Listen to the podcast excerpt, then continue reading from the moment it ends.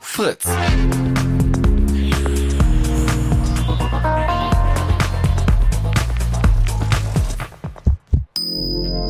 Blue Moon.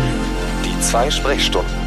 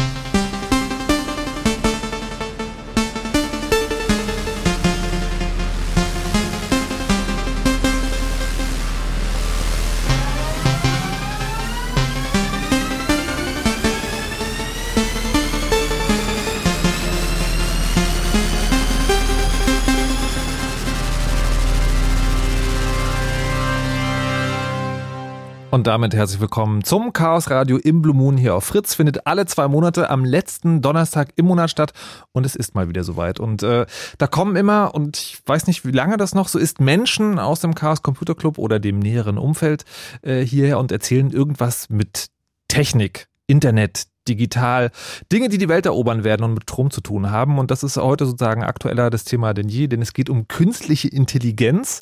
Und dazu begrüße ich ganz recht herzlich Priska. Hallo und guten Tag. Guten Abend. Klee. Hi. Tobias Anton. Ja, hallo. Und Bentor. Hallo. So, und die äh, werden uns heute ein bisschen genauer erzählen, was Künstliche Intelligenz ist, wo, worüber man da arbeiten muss, äh, was die Fortschritte sind, woran man scheitert und warum man das überhaupt alles macht. Und warum ist das gerade ein Thema? Ihr habt es vielleicht mitbekommen, eine künstliche Intelligenz hat einen Go-Spieler geschlagen. Und äh, Go ist ein Spiel mit schwarzen und weißen Steinen auf einem Spielbrett. Und dann fragt man sich vielleicht, okay, es ist 2016, war der nicht schon irgendwie in den 90ern, also kurz nach der Eiszeit irgendwas, das ein Computer einen Menschen geschlagen hat? Was ist das Besondere?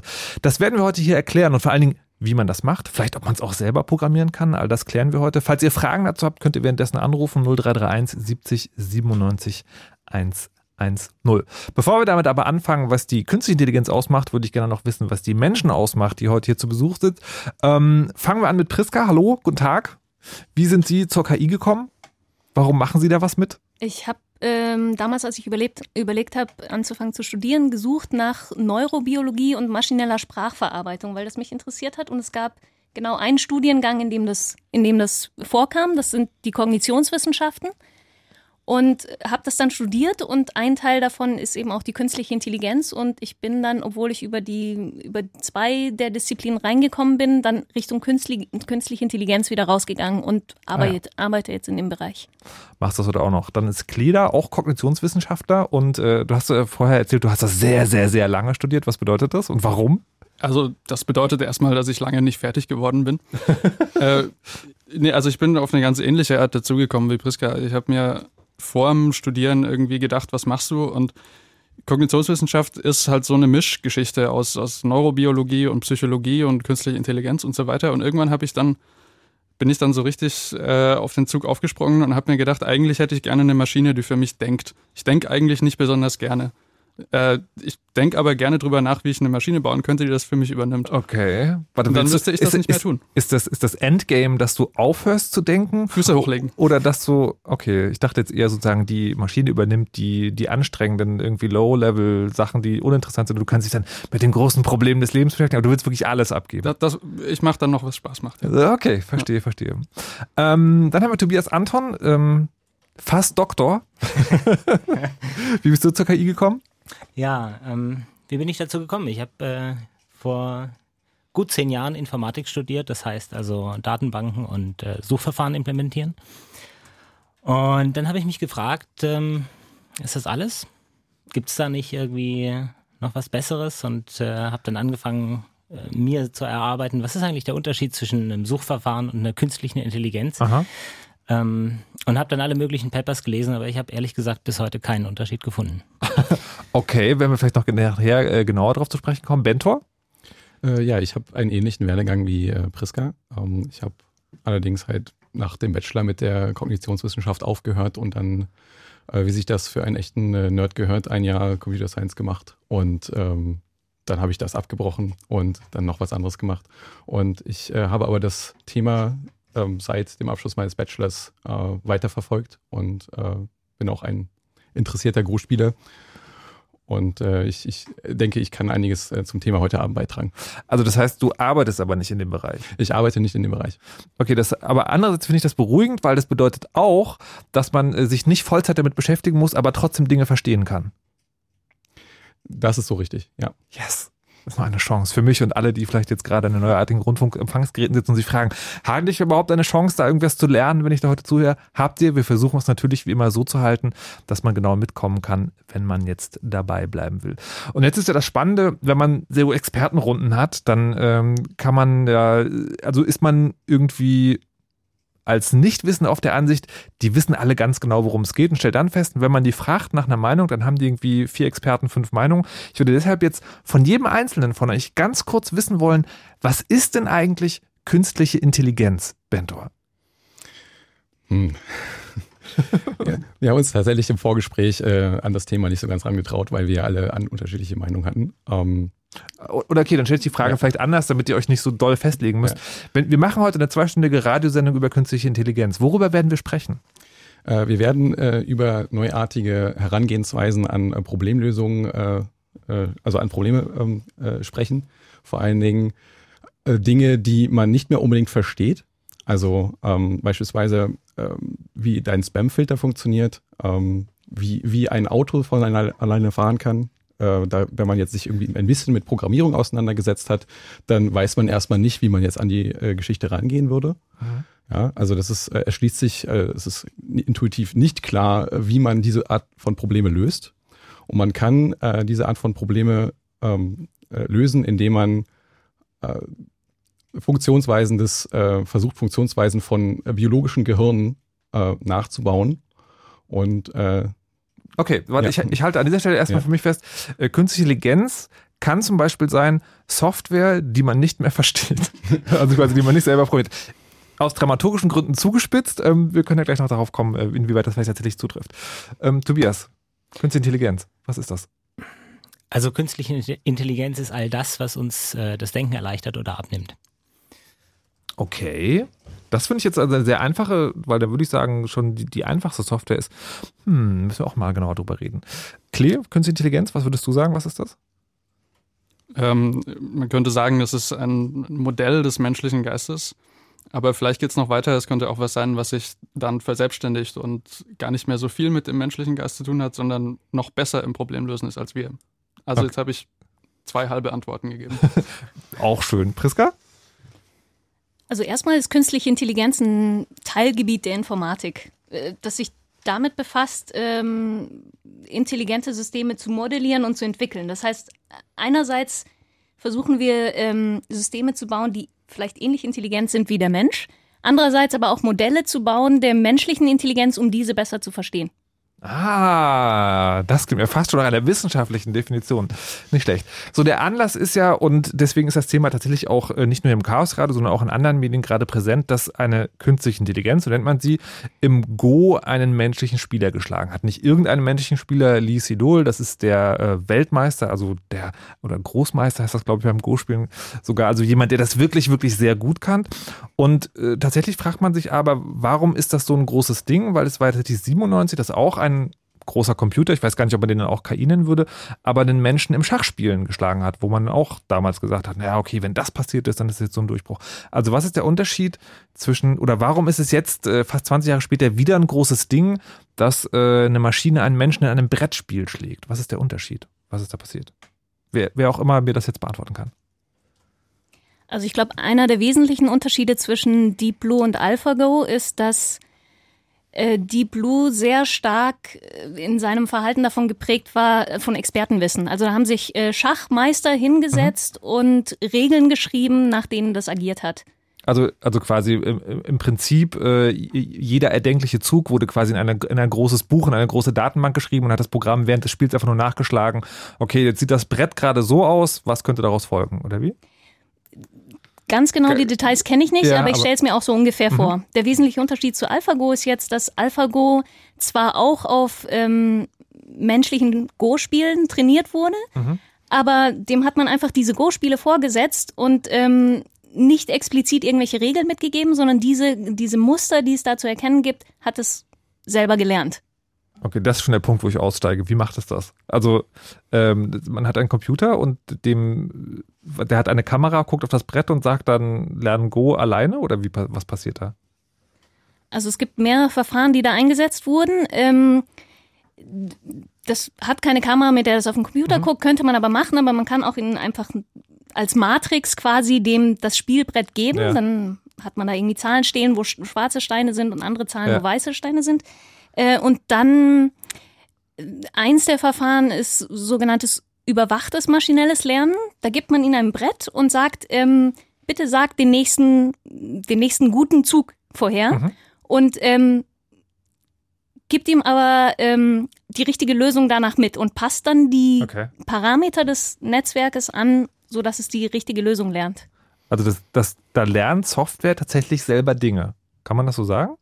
Genau, also man hat äh, Algorithmen geschrieben, die ähm, basierend auf dieser Eingabe, du liest folgendes Muster und das ist ein, äh, ein, ein, ein guter Zug gewesen. Mhm. Äh, man hat Software geschrieben, die dann hingeht und basierend auf der Information, dass das jetzt ein guter Zug war, äh, intern in dieser, in Anführungszeichen, künstlichen Intelligenz Parameter ändert, sodass wenn diese künstliche Intelligenz diesen, äh, einen, einen ähnlichen Zug demnächst nochmal machen soll, dass sie dann mit erhöh erhöhten Wahrscheinlichkeit dann den als gut gelernten Zug äh, nimmt.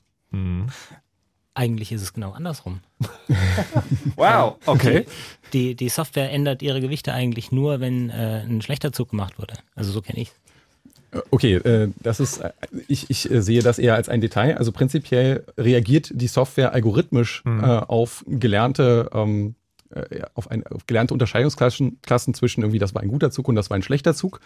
Und natürlich irgendwie, was du jetzt so eher beschrieben hast, wäre eine Art Bestrafen. Ne? Also die Software hat gerade einen schlechten Zug gemacht. Bitte ändere deinen äh, internen Zustand äh, so um, dein Entscheidungsnetzwerk, lassen wir es mal so bezeichnen, so um, dass äh, dieser schlechte Zug dir mit einer viel geringeren Wahrscheinlichkeit in der Zukunft nochmal passiert oder Mhm. nicht mehr vorkommt.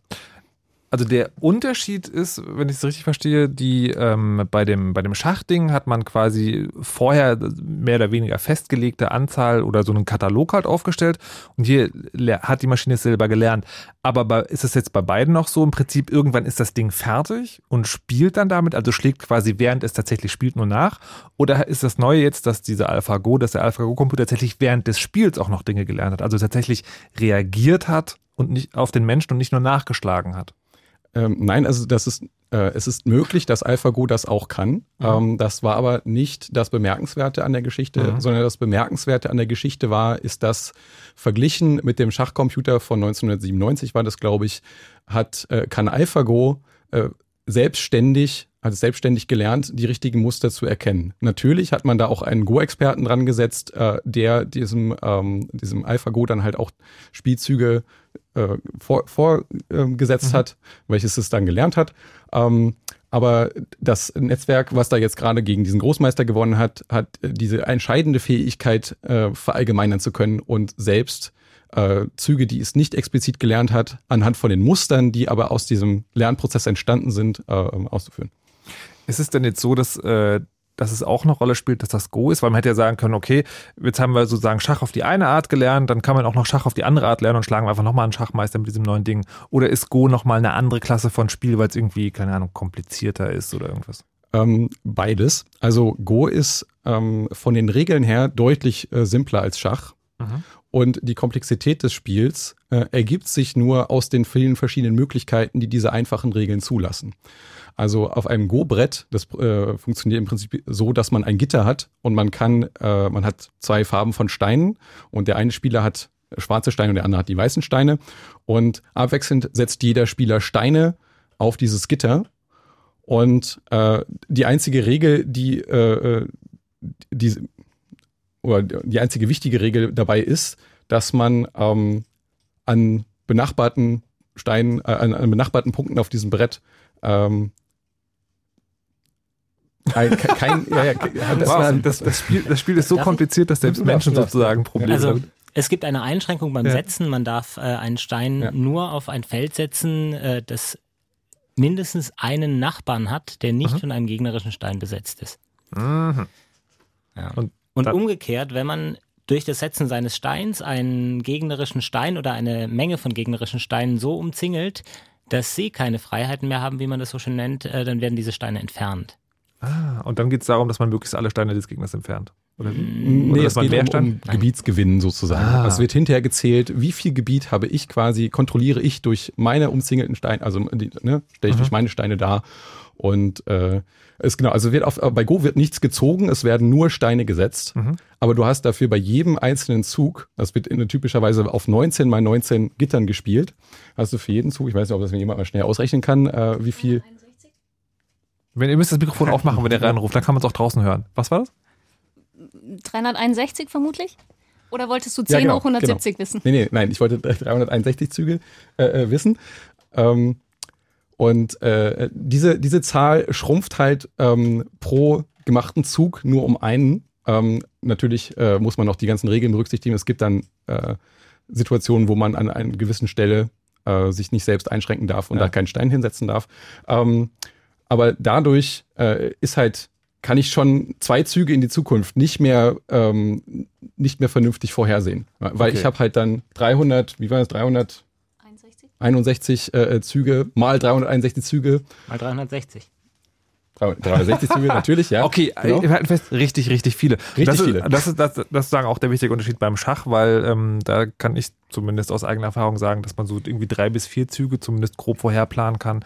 Aber das ist beim, beim Go anscheinend nicht der Fall. Also haben wir schon festgehalten, KI kann was, nämlich Go verstehen und tatsächlich auch gewinnen, was äh, viel komplizierter ist, als ich mir das eigentlich vorgestellt hätte. Ähm, jetzt habt ihr aber im, äh, ja, Aber eigentlich ist es nur ein Suchverfahren. heißt, Also das, klingt- was die KI beim Go machen Mhm. soll, die Formulierung des Problems, ist eigentlich ganz einfach. Finde den Stein, der meine Gewinnwahrscheinlichkeit maximiert. Mhm. Also finde den besten nächsten Zug. Ähm, und das äh, Problem, mit dem man sich als äh, Informatiker der heutigen Zeit konfrontiert sieht, ist, dass es einfach unglaublich viele Züge gibt. Es gibt eben nicht nur diese 361, sondern es gibt äh, also insgesamt an Stellungen ähm, eine äh, auf dem Go-Brett eine Anzahl. Ähm, das ist eine Zahl mit 170 Stellen. Ich lese die jetzt nicht vor, aber allein diese Zahl der möglichen Stellungen zu berechnen, da hat man eine Weile dafür gebraucht. Ähm, und äh, die Anzahl möglicher Endstellungen irgendwie äh, alle durchzurechnen, ist utopisch. Also alle Computer der Welt könnten das äh, in, der, in der vermuteten Lebensdauer des Universums äh, äh, nicht. Und deswegen ist man halt gezwungen, ähm, Ah, so okay. mit Pi mal Daumen äh, Abschätzung äh, irgendwo was zu machen, was wahrscheinlich funktioniert, aber nicht sicher der beste Zug ist. Und an der Stelle hast du den wesentlichen Unterschied zu dem Schachcomputer. Wollte ich, wollte ich gerade fragen. der, genau. der tatsächlich halt sein großes, äh, sein großes sozusagen Schachzug-Wörterbuch äh, am, am Ende Ja. äh, drin hatte. Du kannst das bei Go halt einfach nicht mehr machen. Okay, also das, genau, das wollte ich gerade fragen. Also Schach ist sozusagen, das sind zwar irgendwie relativ viele Figuren, für Menschen ist es kompliziert, aber theoretisch mit genug Rechenkraft kann man einfach sagen, jeden erdenklichen Zug vorher, äh, vorhersagen. Also so grob. Glaube ich nicht, aber Grob. Äh, es sind also, Größenordnungen dazwischen. Also Okay. diese Zahl, diese 2 mit den 170 Nullen dahinter, das ist eine wirklich große Zahl. Es gibt, glaube ich, im Universum äh, eine 2 mit 80 Nullen an Atomen. Und äh, das sind eben nochmal doppelt so viele Nullen dahinter. Aber wa- was sind äh, die Zahlen im Vergleich beim Schach? Habt ihr die auch Ich glaube, es ist 10 hoch 90. Okay, ist ein bisschen weniger. Alles klar. Ähm, nur noch mal kurz die Frage, die Hardware spielt die überhaupt irgendeine Rolle? Also ich ist, sagen, ist der Computer, kann, kann der jetzt mehr? Hat er einen geileren Prozessor als äh, Deep Blue oder ist das, ist die, ist die Hardware mittlerweile total egal und es geht nur um die Algorithmen oder ist es doch schon auch noch? Die, die Hardware, die sie verwendet haben, war ziemlich krass. Also es waren über 1200 CPUs und ich glaube 178 GPUs, auf denen sie gerechnet haben. Wir haben mal versucht so zu schätzen, das Ja. ist mehr als ein Megawatt. Also und ein Megawatt sind so Eins- ungefähr. Äh, 1.21 Gigawatt. Okay. Wie, viel, wie viel verbraucht Berlin oder womit kann man das vergleichen? also man kann das äh, vergleichen, äh, wenn ich mich jetzt nicht um eine Stelle vertan habe, sind äh, ein Megawatt ungefähr ähm, die, die Leistung von zehn Mittelklassewagen, die volle Power machen. Ne? Also okay, so da die, die kann man schon- Motorleistung von zehn Mittelklassewagen müssten ein Megawatt sein, wenn ich mich nicht verrechnet habe. Da kann man schon ein bisschen was mitmachen.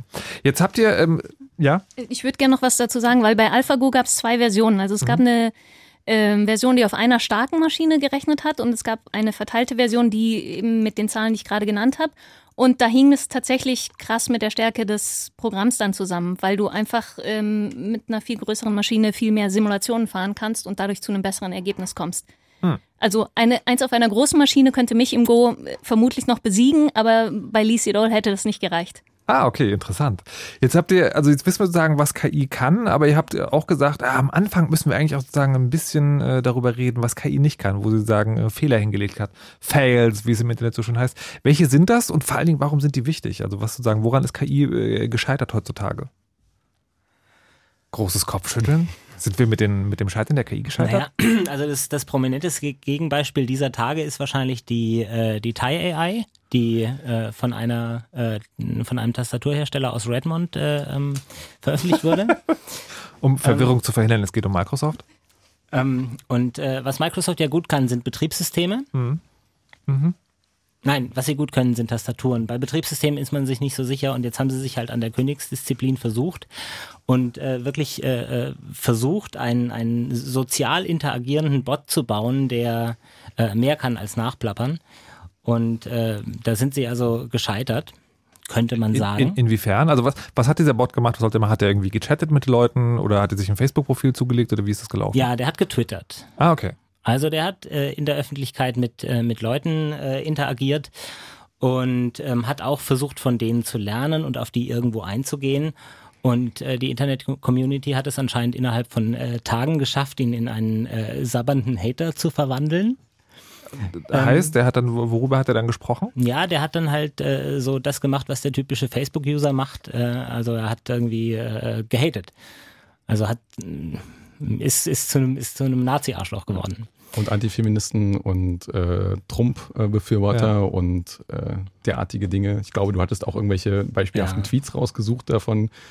Und, ähm, Aber vor allem hat er sich auch selber widersprochen. Und das ist ja eigentlich das Schöne, wenn du es im Internet schaffst, irgendwie so einen Troll zu entlarven, indem du ihn dazu bringst, sich selber zu widersprechen. Und ähm, das haben die Leute also mit diesem Ding innerhalb von einem Tag geschafft. Aber also muss, Ähm, muss ja fragen, ja. sozusagen, ist das, ist das wirklich ein Fehlschlag der KI? Also weil was ja passiert ist, man, man sozusagen setzt eine, ich sag mal, nackte oder, oder KI, die nichts weiß, irgendwo hin und sagt so, lern mal von den Leuten, die zu dir kommen. Und wenn man dann den Input nur denen gibt, ist es dann, ist es dann fair zu sagen, das ist ein Fehlschlag, dass sie zum Hater geworden ist, wenn sie einfach nur haten gelernt hat und nichts anderes? Absolut nicht. Sie ist einfach nur schlecht erzogen. Ah, okay. Also sagen, das ist, das ist sozusagen eigentlich kein Fehlschlag in der KI, sondern ein PR-Desaster für die Firma oder wie? Ja, also äh, was Ja. draus wird, äh, sag du was. Ja, nee, also einmal das, äh, ähm, einmal ist es ein PR-Desaster für Microsoft. Ähm, ich meine, man kann das natürlich auch nachvollziehen, dass äh, diverse Trolle haben dann halt einfach äh, angefangen, diesen Bot mit äh, Nonsens zu füttern oder mit halt ähm, Polemik. Ähm, aber wie sich halt herausstellt, was Menschen haben dem mal hinterher hinterschi- hint- äh, recherchiert, dass ähm, dieser Bot tatsächlich größ große Anteile von Tweets, die es irgendwo von anderen Leuten gesehen hat, ähm, einfach wieder ausgespuckt hat. Also es ist jetzt nicht so, dass das Ding selbst neue Sätze gebaut hat, also maximal selbst neu, neue Lebenssätze gebaut, ähm, aber es hat äh, quasi diese ganzen Datenbasis von Twitter lediglich hergenommen und daraus gesucht, äh, wer antwortet auf welche Wörter was. Beziehungsweise was wird auf welche äh, Keyphrases, also ne, ähm, Schlüsselsätze. Schlüs Schlüsselsätze äh, ge geantwortet und hat dann mehr oder weniger nur Copy-Paste betrieben. Aber Moment, aber da muss ich jetzt, bin ich jetzt ein bisschen verwirrt, weil es gab ja vor einem halben Jahr gab es diesen Gag, dass sich jeder User irgendwie auf seinem eigenen Rechner so einen kleinen äh, Twitter-Bot gebaut hat, der genau das gemacht hat, nämlich irgendwie einfach sozusagen die eigene Twitter-Timeline auseinandergenommen hat und dann so Halbversatzstücke gemacht. Ist das das nur in groß? Genau, das ist äh, die Vermutung ist, dass es genau das nur in groß ist, dass äh, Microsoft hat halt irgendwo von Twitter einfach mal so eine große Pipeline an äh, Live-Tweets vermutlich abgegriffen und, und darauf äh, diesen Bot trainiert. Und äh, oder der Bot ist angeschaltet worden und hat dann auf sein auf den Live-Dingen alle trainiert. Also der der Bot hat innerhalb von, was war das, einer Stunde 80.000 verschiedene Konversationen gehabt, wenn ich mich nicht irre. Ich weiß nicht, ob die Stunde stimmt, Mhm. aber so innerhalb von den, Mhm. ne, Einfach sehr viel. größenordnungsmäßig. Und ähm, das äh, und hat dann einfach angefangen, Leute haben dann einzelne Tweets gefunden, die so Wort für Wort inklusive Rechtschreibfehler von anderen Menschen kopiert wurden. Ah, okay. Was ich an der ganzen Geschichte sehr interessant finde, ist, äh, warum betrachtet man das als Fehlschlag? Weil an dieser Frage können wir erkennen, woran machen wir eigentlich Intelligenz fest? Hm. Das ist, das ist ja eine Sache, die haben wir äh, bisher ausgeklammert, die Definition, was ist eigentlich Intelligenz? Also wir können viel über künstliche Intelligenz reden, aber es gibt keine allgemeingültige Definition von Intelligenz. Da gibt es verschiedene Maße, die meisten kommen von Psychologen. Und ähm, aus psychologischer Sicht ist äh, der Tai halt deswegen interessant, weil wir sagen, das ist ein Idiot, weil der sich selbst widerspricht. Ja, das heißt damit also ein Mensch, ein, ein, ein ihm gegenüber wie auch immer geartet als intelligent betrachtet, muss der einen Standpunkt vertreten, der für, für, den, für den Rezipienten nachvollziehbar und konsistent ist. Und das ist eine Anforderung, die kann eine künstliche Intelligenz nur sehr schwer erfüllen. Also eine, die äh, in, Go jeden, jeden Spieler schlagen kann, hat doch ihre Schwierigkeiten damit eben so die Öffentlichkeit äh, mit einem Bild von sich zu, ähm, zu versorgen, das äh, der Öffentlichkeit irgendwie schmeckt. Hm. Da würde ich aber gerne sofort widersprechen. Also ähm, ich vermute, die meisten Menschen, denen ich begegne, sind in irgendeiner Art und Weise widersprüchlich. Es kann sein, dass sie sehr damit, also sich darum besorgen, diese Widersprüche aufzulösen, aber das per se ist für mich noch kein Zeichen dafür, dass mein Gegenüber nicht intelligent ist. Mir passiert es auf jeden Fall öfter mal, dass ich mir selbst widerspreche und dann das feststelle und denke, ah, okay, vielleicht kann ich es auflösen. Hm, das ist sehr interessant zu sagen, weil die Frage ist ja, wenn man noch nicht mal genau äh, weiß, was Intelligenz ist oder noch nicht genau de- definiert hat, ist die Frage, wie baut man es nach und was will man damit erreichen. Das klären wir dann gleich. Vorher gibt's aber erstmal die Nachrichten mit Wetter und Verkehr und dann geht's weiter hier im Chaos Radio im Blue Moon. Am 16. August kommen wie jeden Tag tausende Besucher nach Berlin. Aber unter denen ist eine ganz besondere Berlin-Besucherin. Denn sie steht an diesem Tag vor Tausenden live auf der Bühne. Fritz präsentiert Rihanna. Rihanna. Live. Am 16. August. Rihanna. Live in der Mercedes-Benz Arena. Besucht sie da doch mal. Rihanna, live in Berlin. Präsentiert von Fritz. Und das hört man. Um kurz nach halb elf. Fritz Nachrichten. Mit Emily Ulbricht. Der Terrorverdächtige Abdeslam kann von Belgien nach Frankreich ausgeliefert werden. Das hat ein Untersuchungsgericht in Brüssel entschieden. Der 26-jährige Franzose war vor knapp zwei Wochen in der belgischen Hauptstadt verhaftet worden. Er soll bei den Terroranschlägen von Paris im November geholfen haben und war vier Monate lang auf der Flucht. Bei den Attentaten wurden 130 Menschen getötet. Abdeslams Anwalt sagte, dass sein Mandant mit der Auslieferung einverstanden ist und mit den französischen Behörden zusammenarbeiten wird. Der Flughafen in Brüssel kann nach den Anschlägen vor anderthalb Wochen wieder öffnen. Der Betreiber teilte mit, dass die ersten Passagiermaschinen übermorgen starten und landen sollen. Das müssten die Behörden aber noch genehmigen. Am Brüsseler Flughafen hatten sich vergangene Woche zwei Selbstmordattentäter in die Luft gesprengt. Dabei wurde die Abflughalle stark beschädigt. Außerdem gab es einen Anschlag auf eine U-Bahn. Insgesamt kamen 32 Menschen ums Leben. Am Montag sollen die ersten 500 Flüchtlinge von Griechenland in die Türkei zurückgeschickt werden. Das sagten Mitarbeiter der EU-Kommission in Brüssel. Damit würde der umstrittene Flüchtlingspakt mit der Türkei wie geplant umgesetzt werden. Demnach sollen alle Flüchtlinge, die seit dem 20. März in Griechenland angekommen sind, in die Türkei abgeschoben werden. Das Land bekommt dafür mehrere Milliarden Euro. Außerdem sollen Flüchtlinge aus Lagern in der Türkei legal in die EU übersiedeln können. Schwere Menschenrechtsverletzungen im WM-Land Katar. Dazu hat Amnesty International der FIFA nochmal schwere Vorwürfe gemacht. In einem Bericht der Menschenrechtsorganisation heißt es, tausende Arbeiter würden auf den Baustellen ausgebeutet. In einigen Fällen könne man sogar von Zwangsarbeit sprechen. Amnesty wirft dem Fußball-Weltverband vor, zu wenig dagegen zu tun.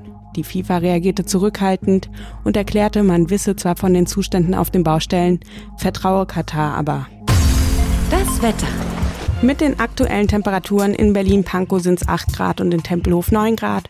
Forst meldet 7 Grad, Prenzlau 8 Grad und in Brandenburg an der Havel und Brück sind es 9 Grad. In der Nacht bleibt es bewölkt und im Süden von Brandenburg regnet es. Die Temperaturen gehen dann auf 5 bis 2 Grad runter. Der Tag morgen wird netter als heute. Morgens kann noch etwas Regen runterkommen, danach ist es aber überall sonnig und trocken bei maximal 13 Grad. Verkehr. Stadtverkehr Berlin, B96 Berlin Tiergarten und Moabit im Tiergartentunnel zwischen Kemperplatz und Invalidenstraße blockiert ein kaputtes Auto die rechte Spur. Und nach Brandenburg 1140 Nutestraße Stahnsdorf Richtung Potsdam. In der Ausfahrt Horstweg ist die Feuerwehr im Einsatz, fahrt hier also bitte besonders vorsichtig. Eine Meldung noch zur S-Bahn Berlin. Nach einem Polizeieinsatz in Köpenick fahren die Bahnen auf der Linie S3 zu spät oder fallen ganz aus. Da wo es geht, euch eine gute Fahrt. Fritz ist eine Produktion des RBB. Und wenn ihr Fritz für die Hosentasche wollt, mit Livestream, Studio-Message, Podcasts und jede Menge mehr, dann holt euch doch die Fritz-App. Kostenlos und werbefrei in eurem App oder Play Store. Fritz.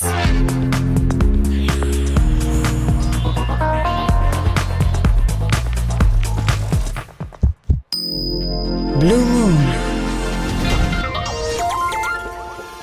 Heute Chaos Radio im Blue Moon. Mein Name ist Markus Richter und zu Gast sind vom Chaos Computer Club und äh, dem näheren und weiteren Umfeld Priska, Klee, Tobias und Bento. Hallo und guten Abend nochmal.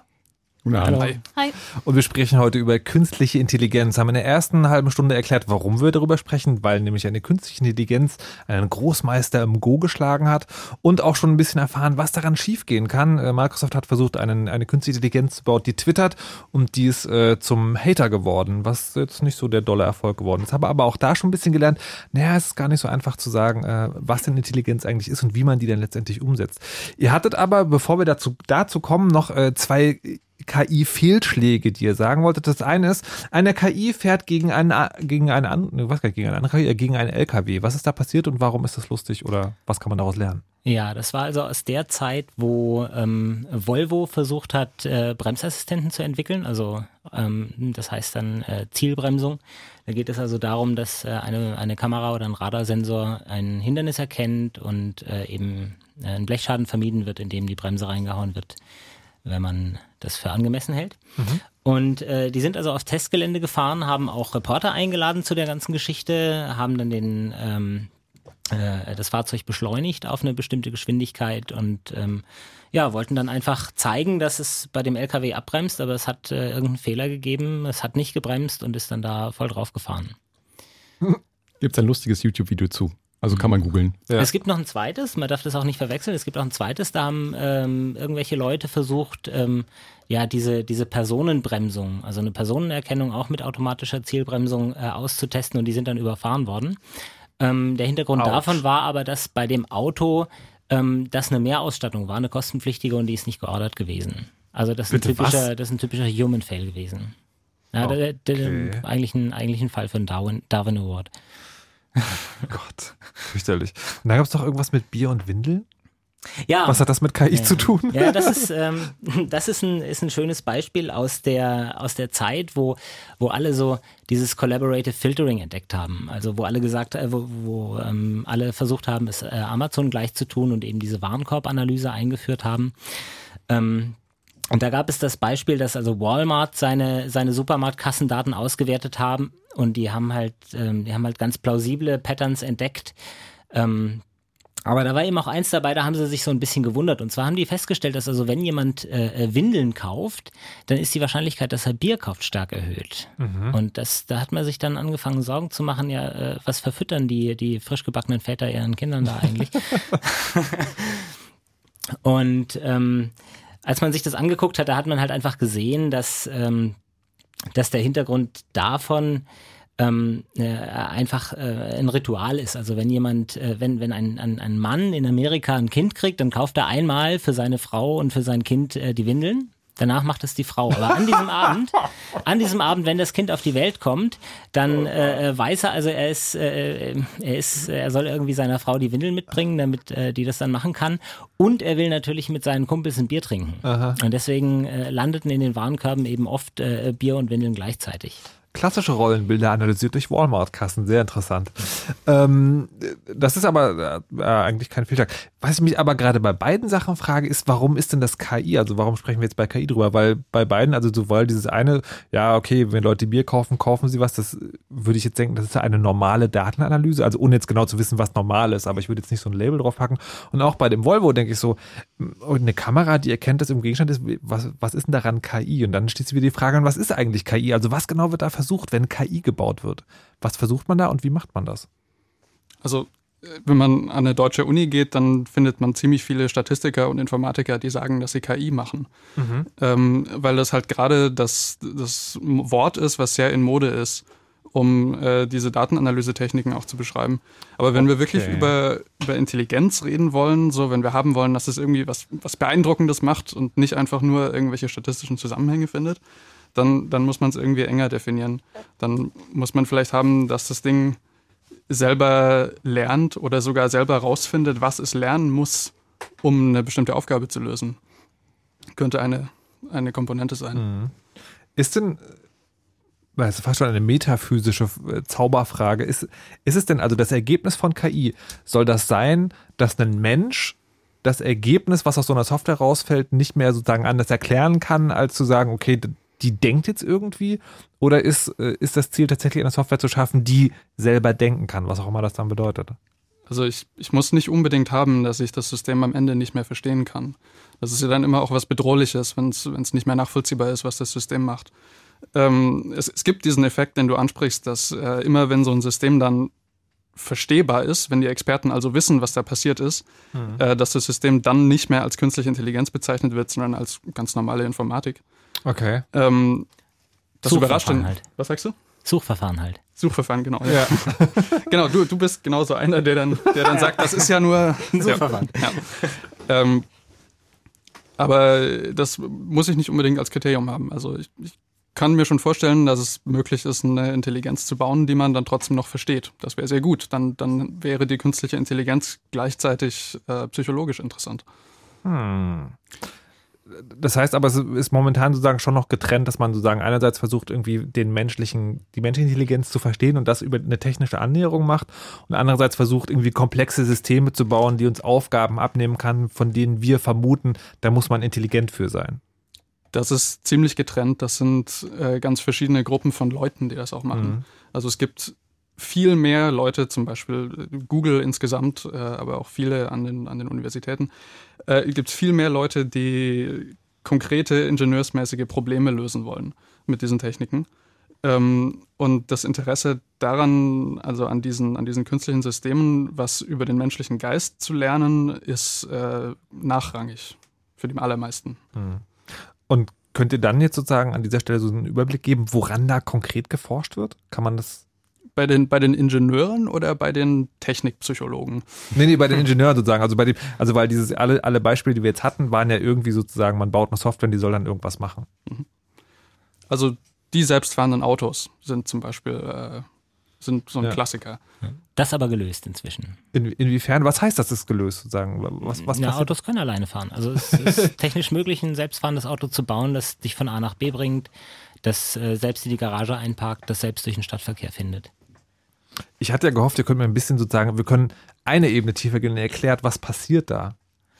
Also eine, eine Neuerung, und wenn ich sage Neuerung, dann sind das immer 30 Jahre alte Techniken, bei denen man jetzt langsam rausgefunden hat, wie man sie verwenden muss, damit sie funktionieren. Okay. Aber eine, eine wesentliche Neuerung ist, äh, dass man jetzt so langsam Systeme hat, denen man nicht mehr genau alle Antworten vorgibt, die sie ausspucken müssen, sondern man sagt ihnen nur, ob sie das gerade richtig oder falsch gemacht haben. Mhm. Und die suchen sich dann selber die Zusammenhänge in der Umwelt raus, die sie brauchen, um es beim nächsten Mal besser zu machen. Es ist also inzwischen viel mehr so, als ob man einem Hund Tricks beibringt, als äh, eine Maschine programmiert.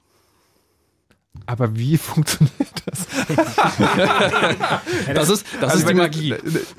Naja, aber komm mal, aber das, das, das, ich dachte, das ist der Punkt, warum wir heute sozusagen zusammen hier sind, dass man, ja, ja. dass man ein bisschen diese Magie wegnimmt. Also mir ist klar, dass wir jetzt irgendwie nicht eine, ein Grundstudium in künstliche Intelligenzprogrammierung machen kann, aber sozusagen, was, was ist der Trick? Also was macht, was passiert? Also das, man, man, kann das erklären. Du, du möchtest das erklären, oder wie? Ja, ja ich, ich würde mal versuchen, einen Ansatz zu wagen. Ja.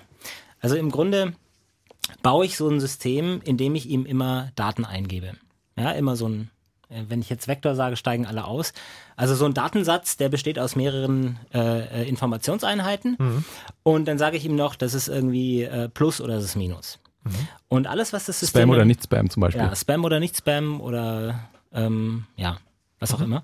Und ich gebe ihm dann einfach eine Sequenz von solchen Daten. Und jedes, jedes dieser Datenelemente hat eben ein sogenanntes Label. Das ist also grün oder blau oder Spam oder nicht Spam. Es können auch mehrere äh, Kategorien sein. Und am Ende bildet das System äh, sich, sich ein Modell, wie das so schön heißt, ähm, in dem es versucht, Ähnlichkeiten zwischen den Daten äh, zu finden, die das eine Label haben und Ähnlichkeiten zu finden zwischen den Daten, die das andere Label haben. Und dann versucht es eben den, die Unterschiede zwischen diesen Ähnlichkeiten rauszufinden. Und das ist dann halt, ähm, das ist dann halt das Modell. Und das, das tut man algorithmisch. Also das äh, passiert, kann man automatisieren. Man hat sich schlaue Algorithmen ausgedacht, die, ja, die sich diese Datensätze hernehmen können. Die sind eigentlich ganz einfach. Genau. Du bildest einfach zum Beispiel den Mittelwert aus allen Daten, die das eine Label haben, den Mittelwert aus allen Daten, die das andere Label haben und ziehst dann quasi die die, die, die Streckenhalbierende zwischen den beiden dann Lothar, also die, die, die Gerade zwischen den beiden und in der Mitte dann ein Lothar drauf und dann hast du schon mal einen Klassifikator. Also da ist dann einfach eine Ebene durchgelegt, die diese beiden Punktwolken irgendwo voneinander trennt. So, das ist der einfachste Ansatz. Und äh, das gibt es in unzähligen ähm, äh, Flavors, in unzähligen Varianten, in unzähligen äh, Abstufungen. Und was jetzt bei diesem Reinforcement Learning passiert, ist, dass man eben in dem was äh, in diesem in diesem Ansatz, den den Klee eben äh, erzählt hat, also dass ich dem System dass ich das System eine Reihe von Schritten machen lasse und ich gebe ihm nach jedem Schritt oder auch nach nicht jedem Schritt einfach ein Feedback, äh, mhm. äh, es ist gerade auf dem richtigen Weg oder nicht auf dem richtigen Weg. Ähm, da wird also Folgendes gemacht, dann versucht man äh, äh diese Positiv- oder Negativbewertung auf die vergangenen Schritte zurück zu projizieren und je weiter der Schritt zurückliegt, umso niedriger ist das Gewicht. Also da wird schon auch, das wird auch wieder zurückgeführt auf dieses ursprüngliche Prinzip. Ich habe Datensätze, die haben ein Plus oder ein Minus dran und ich bilde darüber irgendwo einen Mittelwert. Die Statistik dahinter ist komplizierter, aber das Prinzip ist immer dasselbe. Aber das heißt eigentlich sozusagen, dass, die, dass man die Welt, äh, also wie auch immer man die definiert, immer in 0 und 1 einteilt und dann daraufhin gehen Entscheidungen trifft in Zukunft. Äh, nicht zwangsläufig. Also du kannst auch mehr, äh, noch mehr Kategorien wählen. Ähm, dass da, das System ist da, da nicht darauf beschränkt, ähm, was sich unser eins zum Beispiel intuitiv äh, erschließt. Hm. Also ähm, wenn wir, wenn der Mensch hat eher so die, die Intuition, so wenig äh, Kategorien wie möglich zu verwenden und das System ist nicht inhärent darauf beschränkt, äh, genau diese Kate Kategorien zu verwenden. Und das ist auch dann der Aspekt, wo es ein bisschen gruselig wird, wenn du dem System sagst, so hier klassifiziere meine E-Mail, Mhm. ne? irgendwie suche dir halt irgendwelche äh, Gruppierungen zusammen, die für dich Sinn ergeben. Und dann guckst du da hinterher drauf und kannst äh, dann eine Gruppe nicht von der anderen unbedingt unterscheiden, weil beispielsweise das System bei der E-Mail nur darauf äh, ähm, äh, erkannt hat, ob das Ganze jetzt von einer äh, .com-E-Mail-Adresse oder einer .org-E-Mail-Adresse kommt, zum Beispiel. Ja, das ist, das ist ein Dings, äh, ein, ein, Parameter, nachdem das System gelernt hat zu unterscheiden. Wir haben gesagt, dem System gesagt, so hier, bitte unterscheide jetzt mal, äh, egal wo, wonach. Und hinterher guckt man drauf und sieht, das ergibt nicht wirklich Sinn. Und genau an der Stelle wird dann die, die, so, die in Anführungszeichen künstliche Intelligenz dann tendenziell gruselig, wenn es halt Klassifizierungen wählt, die der Mensch nicht mehr versteht. Und die dann trotzdem aber noch Sinn machen. Oder Die, also natürlich, natürlich, äh, wie, wie ich gerade sagte, wenn du halt da genau genug drauf schaust, dann findest du irgendwelche Dinge. Also wie Ach so. zum Beispiel halt das mit dem Bier und dem Windeln. Ne? Ja. Das ist, ähm, da hat man, musste man ganz genau hinschauen, um zu verstehen, warum das System genau das erkannt hat. Irgendwie, dass das Bier kaufen mit Windeln kaufen bei Männern korreliert. Das hat man so nicht, ne? Das ist, das erschließt sich hier nicht intuitiv.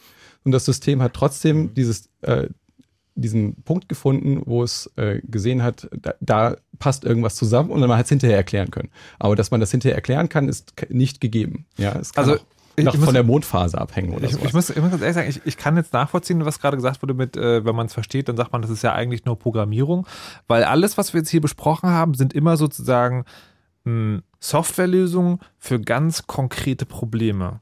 Und das verbinde ich tatsächlich nicht so sehr, also jetzt, ne, also ohne jetzt Ahnung vom Fach zu haben, sondern so gefühlt ist das für mich nicht intelligent, sondern es ist einfach nur, okay, wenn du, wenn du natürlich sagen, Daten irgendwie endlos analysierst, dann kannst du halt ein bestimmtes Problem klären, aber Intelligenz ist ja eigentlich sowas, was man dann auch auf andere Ich würde mal Dinge. noch ein Ja. anderes Projekt erzählen. Das ist auch ein Projekt von, von Google, die also auch diesen äh, Go-Menschen geschlagen haben. Ähm, bei dem Projekt ging es darum, äh, alte Computerspiele zu spielen. Äh, es gibt also so ein, die alten Atari-Spiele, also diese alte Atari-Spielekonsole. Ähm, und bei diesem Projekt ist also so, es gibt 50 verschiedene Spiele, so wie äh, Pac-Man und so weiter. Und die haben ein System gebaut, äh, das selbstständig lernt, all diese Spiele zu spielen. Also sie haben ein System gebaut und wenn sie das auf das, auf das Pac-Man ansetzen, dann lernt das nach einer Weile Pac-Man zu spielen. Und wenn sie es äh, auf, auf das andere Spiel mit den Paddeln ansetzen, äh, dann lernt es nach einer Weile das Spiel mit den Paddeln zu spielen. Das heißt, da, da ist irgendwie so eine gewisse allgemeine Fähigkeit. Äh, irgendwie findet das Ding raus, was es machen muss, um bei diesem Spiel zu gewinnen. Und es bekommt nur das Feedback, ob es gerade gewinnt oder nicht. Und den Rest muss es selber rausfinden.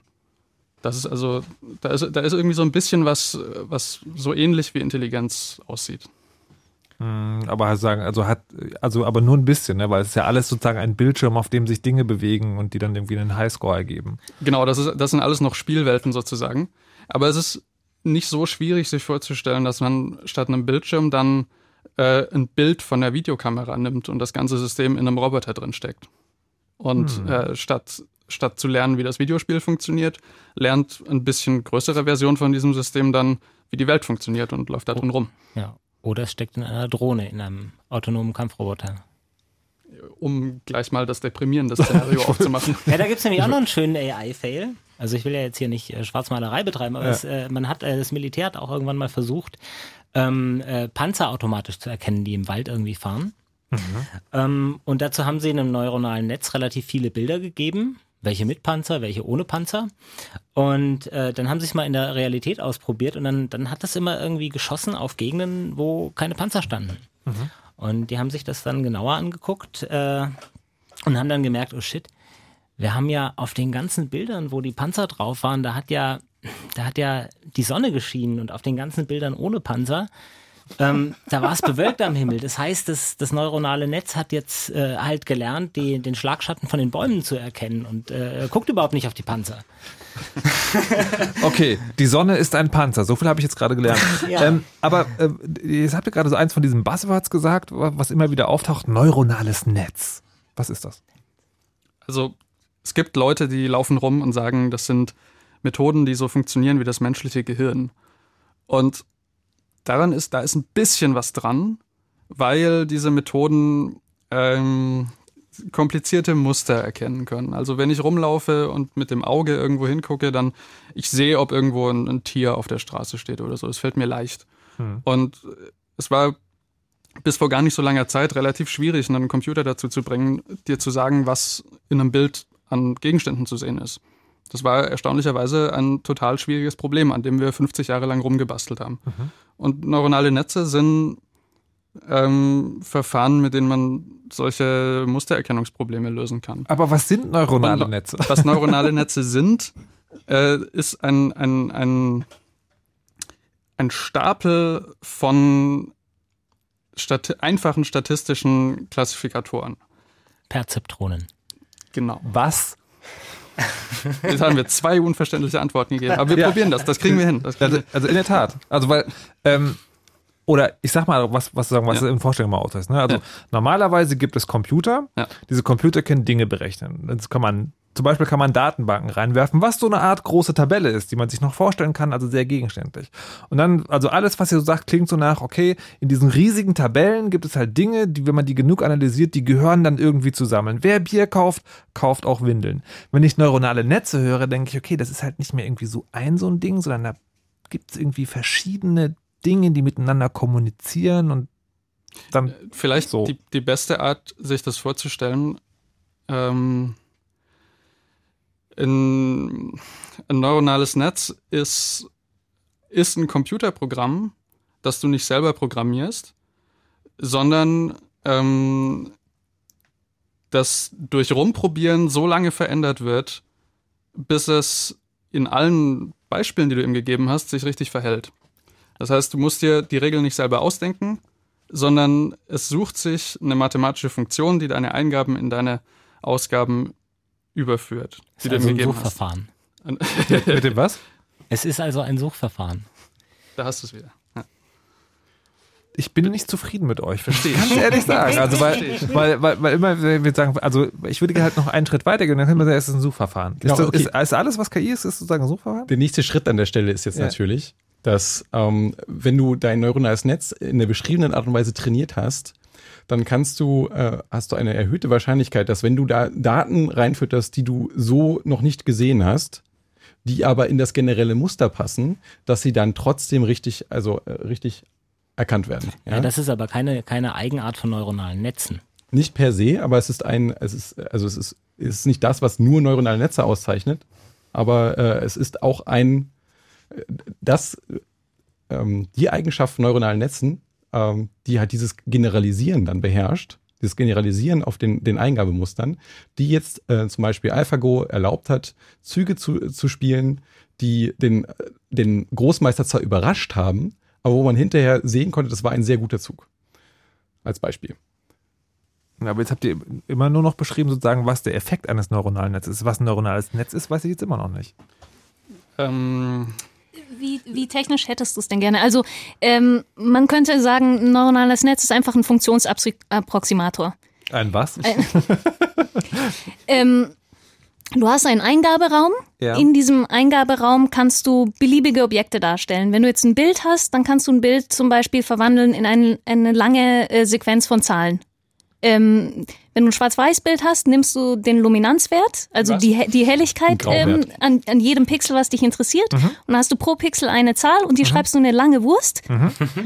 Und ähm, in, in diesem Eingaberaum, also der Raum aller Zahlen, die deine Bilder äh, repräsentieren, mhm. ähm, darauf trainierst du ein neuronales Netz. Und äh, ein neuronales Netz besteht aus künstlichen Neuronen ein künstliches Neuron äh, ist verbunden mit ganz vielen Eingabewerten und äh, das rechnet die irgendwie zusammen, es macht die Summe und schiebt die dann noch durch eine Aktivierungsfunktion und am Schluss entscheidet es, feuere ich oder feuere ich nicht. Also gebe ich den Wert weiter oder nicht. Und das kannst du schichten und stapeln und am Schluss, was rauskommt, ist halt ein Wert, der sagt, hm, auf diesem Bild war ein Hund oder auf diesem Bild war eine Katze. Okay, ist es ist das neuronale Netz? Also ja, so halb irgendwie. Also es ist halt anscheinend also ein Netzwerk, aber ist das hier ein Hardware-Netzwerk oder ist das sozusagen ist das Software, die man so modelliert quasi, dass sie meistens erstmal Software. Okay. Tobias, du wolltest noch was sagen? Ja, also ich würde es gerne mal versuchen, die Magie rauszunehmen. Das klang ja jetzt alles sehr magisch und äh, für diejenigen, die von linearer Algebra ein bisschen was verstehen, äh, können wir es vielleicht, können wir es, können wir es vielleicht äh, in drei Sätzen äh, entmystifizieren. Ähm, also ich würde bottom-up vorgehen. Ich würde sagen, äh, was ist ein neuronales Netz? Das besteht erstmal aus mehreren Schichten an Neuronen. Und was ist so ein Neuron? Mhm. Dieses Neuron nimmt die Inputwerte aus der darunterliegenden Schicht und multipliziert die mit seinen Gewichten. Es bildet also nichts weiter als, äh, als das innere Produkt der Gewichte mit den Aktivierungen der darunterliegenden Schicht. Hä? so, also es ist mathematisch gesehen einfach nur äh, eine Vektormultiplikation. Ja, also ich nehme diese lange Wurst, von Eingabedaten und multipliziere sie mit einer langen Wurst, die meine Gewichte sind und summiere das was alles sind, auf. Was sind Gewichte? Äh, Gewichte sind, musst du dir das so vorstellen, für jeden, äh, jeden einzelnen Eingabepfad, den dein Neuron hat, dein Neuron hat halt äh, vermutlich irgendwie, weiß nicht, 25 verschiedene Eingabepfade, ein kleiner Drehregler. Und die, an diesem Drehregler kannst du algorithmisch dran rumdrehen, wenn du äh, versuchst jetzt Hunde in deinen Bildern zu erkennen. Beim Lernen beim Lernen, genau. Da drehst du algorithmisch an diesen kleinen Reglern rum. Wir müssen jetzt nicht genau erklären, wie das funktioniert, weil das irgendwie das, die Sendung sprengt, aber du drehst da algorithmisch automatisiert dran rum. Das macht kein Mensch mehr, sondern das macht ein Algorithmus, mhm. äh, um dann hinterher äh, bei dem Ergebnis deines neuronalen Netzes äh, rauszubekommen, das ist jetzt ein Hund oder nicht.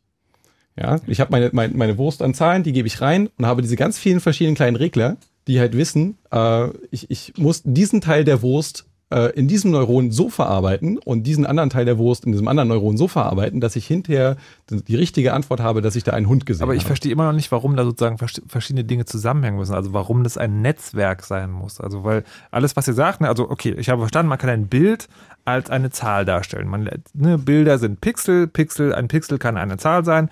Diese Zahl, also alle Pixel miteinander kombiniert, ist eine lange Zahl. Die kann ich irgendwie verhandeln. Okay, aber das mache ich ja in einem Programm. Was ist sozusagen das Ding daran, dass es ein Netzwerk ist. Wir ja. müssen mit der Erklärung warten, vielleicht könnt ihr auch drüber nachdenken. Wenn wir einen kleinen Song spielen, äh, das Cloud von Luno und danach machen wir gleich weiter und hoffentlich können wir heute noch erklären, was ein neuronales Netzwerk ist.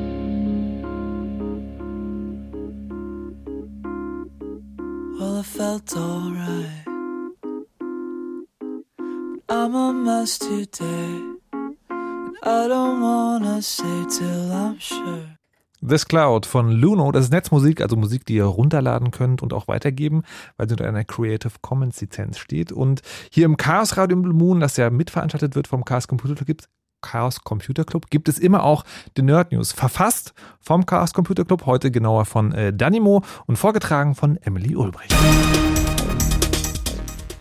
Wer Probleme mit seinem Telekommunikationsanbieter hat, kann ab sofort kostenlos ein Schlichtungsverfahren bei der Bundesnetzagentur beantragen. Gedacht sind diese Schlichtungen laut Bundesnetzagentur-Chef Hohmann als kostengünstige Alternativen zu langwierigen Gerichtsverfahren. Bislang kostete eine Schlichtung eine Gebühr von mindestens 35 Euro. Diese wird ab dem 1. April durch das sogenannte Verbraucherstreitbeilegungsgesetz abgeschafft. Weitere Informationen findet ihr auf bundesnetzagentur.de oder in den Show Notes. Um Geheimnisse zutage zu fördern, braucht es nicht immer Whistleblower wie Edward Snowden. Oft verraten sich Beteiligte leichtsinnig selber. In der Jobbörse LinkedIn beschrieb zum Beispiel ein Softwareentwickler in seinem Lebenslauf, wie die NSA seit den 90er Jahren Glasfaserkabel anzapft. Dazu bringen U-Boote unbemannte Drohnen aus, die ferngesteuert die Glasfaserverbindungen so anzapfen, dass dabei keine bemerkbare Störung auftritt. Auf Online-Jobbörsen verplappern sich ehemalige Angestellte von Geheimdiensten immer wieder. Kurz nach den Snowden-Leaks kam heraus, dass auf LinkedIn-Profilen die Codenamen dutzender NSA-Programme zu finden waren, teilweise inklusive immer noch geheimer Details. Wer die Antivirensoftware des Anbieters Trend Micro installiert hat, hat es Angreifern leicht gemacht, wie der Google-Sicherheitsforscher Tavis Ormandy herausfand. Wenn ihr eine Website mit einem Rechner ansurft, auf dem Trend Micro Software installiert ist, kann diese Website euren Rechner vollständig übernehmen. Auf diese Weise könnt ihr euch zum Beispiel sogenannte Verschlüsselungstrojaner einfangen. Auch wenn Trend Micro immer wieder unangenehm auffallen, auch andere Hersteller von Sicherheitssoftware stehen immer wieder in der Kritik. So schalteten zum Beispiel einige Hersteller die Windows Firewall aus, obwohl ihr Produkt selber keinen vollständigen Schutz bieten konnte. Was haben wir gelernt? Sich eine Antivirensoftware zu installieren, macht den Rechner nicht unbedingt sicherer. Emily Ulbricht mit den Nerd News. Vielen Dank. Radio. Radio hat einen Namen. Hat einen Namen. Fritz.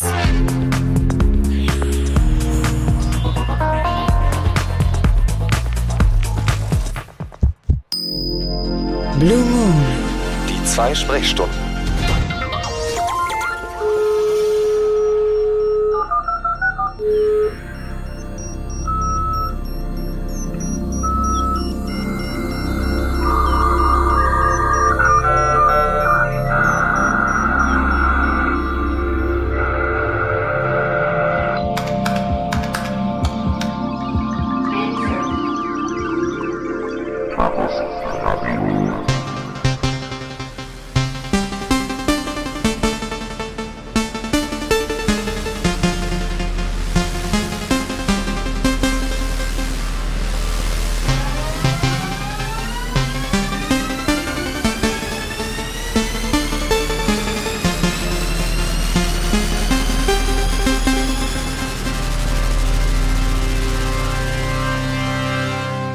Das Chaos Radio im Blue Moon auf Fritz ist schon eine Stunde alt. In einer Stunde haben wir noch und sprechen heute hier mit Leuten vom Chaos Computer Club und aus dem näheren Umfeld über künstliche Intelligenz. Und ich heiße nochmal herzlich willkommen Priska, Klee, Tobias und Dentor. Hallo und guten Abend. Hi. Hallo.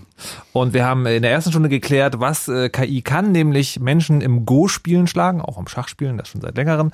Äh, dass es ab und zu so Dinge gibt, die schieflaufen mit künstlicher Intelligenz und haben dann versucht zu erklären, was ist das eigentlich und wie macht man das? Und sind dann auf den Begriff neuronale Netze gestoßen. Und ich habe versucht, aus den verehrten Anwesenden eine Erklärung herauszupressen. Und ähm, ich habe es bis jetzt noch nicht so genau verstanden, weil dieses, äh, also ich habe, also was rausgekommen ist, ist so neuronale Netze sind Dinge, in die man Daten reintut und dann kommen die irgendwie raus und da kommunizieren einzelne Neuronen miteinander. Aber wie das genau funktioniert, und das ist bei dem ganzen Thema KI irgendwie so, das wirkt alles so magisch. Also es gibt immer einen bestimmten Punkt, der immer kommt, wo, wo Daten reingeworfen werden und dann fällt da ein Ergebnis raus. Und dann sagt Tobias, das sind einfach nur Suchergebnisse. Und ich habe trotzdem nicht genau verstanden, wie es funktioniert. Falls ihr sozusagen das auch nochmal genau nachfragen wollt, könnt ihr euch gerne anrufen unter 0331 70 97 110. Und ich möchte, ich möchte es wenigstens noch ein einziges Mal probieren. Äh, neuronale Netze. Was ist das? Gut. Also ich finde es ganz wichtig, dass wir, bevor wir zu den Netzen kommen, erklären, wie funktioniert so ein einzelnes Neuron. Ich habe ja vorhin schon gesagt, wir haben diese Eingabevektoren, ähm, die sind grün oder blau, Spam oder kein Spam. Und ähm, die, ähm, der, der Algorithmus, der ein Perzeptron lernt, das ist also eine ganz Ein geniale. Perzeptron ist jetzt so ein, ein Das ist ein einzelnes einzelnes Neu- Neuron, Okay, mhm. genau. Dieses, äh, dieses Perzeptron, das äh, besteht im Grunde nur aus, aus einem Vektor, der in eine Richtung zeigt. Ja, also wir stellen uns einen Vektorraum vor und dieses, dieses, Was, dieses was, ist, was ist ein. Vektorraum? Das ist so. also eine einzelne ein Information Raum. oder wie? Nee, ist ein Raum, in dem Punkte drin sein können, Datenpunkte. Mhm. Ähm, und das Perzeptron zeigt jetzt in dieser, ähm, na, es kann einfach Daten separieren in gut und schlecht. Mhm. Ja? Und das tut es, indem es eine Ebene durch diesen Raum legt. Du kannst dir das als ein Blatt Papier vorstellen und auf der linken Seite machst du mit Bleistiftpunkte rein und auf der rechten Seite machst du mit dem Füller Punkte rein. Und Okay. äh, das Perzeptron, das kann einfach, wenn es weiß, äh, ob die Punkte mit Bleistift, Bleistift oder Füller gemalt sind, kann es eine Ebene finden, die die Bleistiftpunkte von den Füllerpunkten trennt. Eine Linie Iterativ, eine Linie. Okay, also, äh, also äh, ich versuche es noch, noch mal, ob ich es richtig verstanden habe. Das ist auch ein ganz einfaches Beispiel. Äh, ein einzelnes Perzeptron kann im Zahlenraum zwischen 1 und 100 arbeiten und kann dann unterscheiden, die Zahl, die ich reingebe, ist über 50 oder unter 50. Nein, das tut es mit mehrdimensionalen Daten. Das ist das eigentlich Interessante dabei. Das könnte es tun. Das das es- ja. okay. Das war das maximal einfache Beispiel und Okay. das hast du korrekt gesagt. Alles klar. Also, Puh. du hast verstanden, was das einfachste Element tut. Okay, gut. Aber das kann man halt im, im mehrdimensionalen, auf, also auf dem Blatt Papier Mhm. benutzen, um eben diese Bleistiftpunkte von den Füllerpunkten zu trennen, egal wie sie verteilt sind. Mhm. Na, also wenn die, wenn die Bleistiftpunkte tendenziell eher links oben sind und die Füllerpunkte tendenziell eher rechts unten, dann wird die Ebene halt so schief, Mhm. dass, der, dass der Klassifizierungsfehler, wie man so schön sagt, minimiert wird. Also sage aber, ein, ein einziges Neuron unterscheidet tatsächlich immer hart. Genau, also die Einschränkung von einem einzelnen Neuron ist, dass es nur diese eine Linie zeichnen kann. Die kann Okay. auch keine Kurven mehr machen oder, Ja. oder sowas. Und wenn man halt für, für bestimmte äh, ähm, Datensätze dann Kurven braucht, dann muss man neuronale Netze Genau, das ist- das ist zusammenschalten aus einzelnen Perzeptronen. Also das Perzeptron kann nur hart unterscheiden zwischen Ja und Nein Mhm. und es kann nur eine Ebene, also eine lineare Separierung in die Daten Also das heißt sozusagen, ich, ich gebe da etwas hinein und dann kriege ich von dem einzelnen Neuron die Antwort, okay, das gehört jetzt dazu oder das gehört nicht dazu. Genau, und Ah, der okay. Lernalgorithmus, das ist das Schöne daran, der Ja. ändert diese, diese Ebene nur dann, wenn eine Falschklassifizierung passiert ist. Und deswegen habe ich vorhin auch widersprochen und gesagt, die lernen eigentlich aus negativem Feedback. In Okay, dem also, Moment. also wo- sagen, ich, ich gebe Ja. einen Punkt in dieses einzelne Neuron rein, das Neuron sagt Bleistift und ich sage, nein, das war Füller. Ja, dann dreht es die Ebene ein bisschen und vielleicht wird beim nächsten Mal das dann richtig klassifiziert. Mhm. Okay. Und es gibt also eine Theorie dazu, die sagt, dass wenn die Daten linear separierbar sind, dann findet der Perzeptron-Algorithmus eine solche separierende Ebene. Das Okay. ist bewiesen und man weiß sogar, wie lange es dauert. Okay, und das ist ein Neuron. Genau, Und jetzt verknüpft man das. Wie und warum? da lasse ich andere sprechen. Also zum einen nimmt man viele dieser Neuro künstlichen Neuronen und legt sie in einer Ebene nebeneinander, damit man äh, viele kleine Separatoren hat.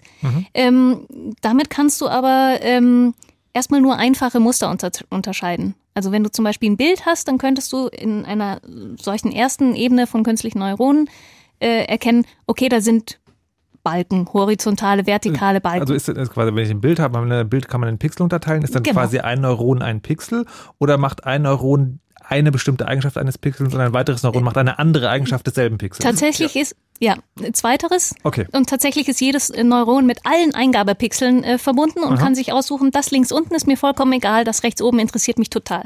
Das sind die kleinen Drehregler, von denen ich vorhin okay. sprach. Ah, okay. okay. Oder die Gewichte. Ja, okay.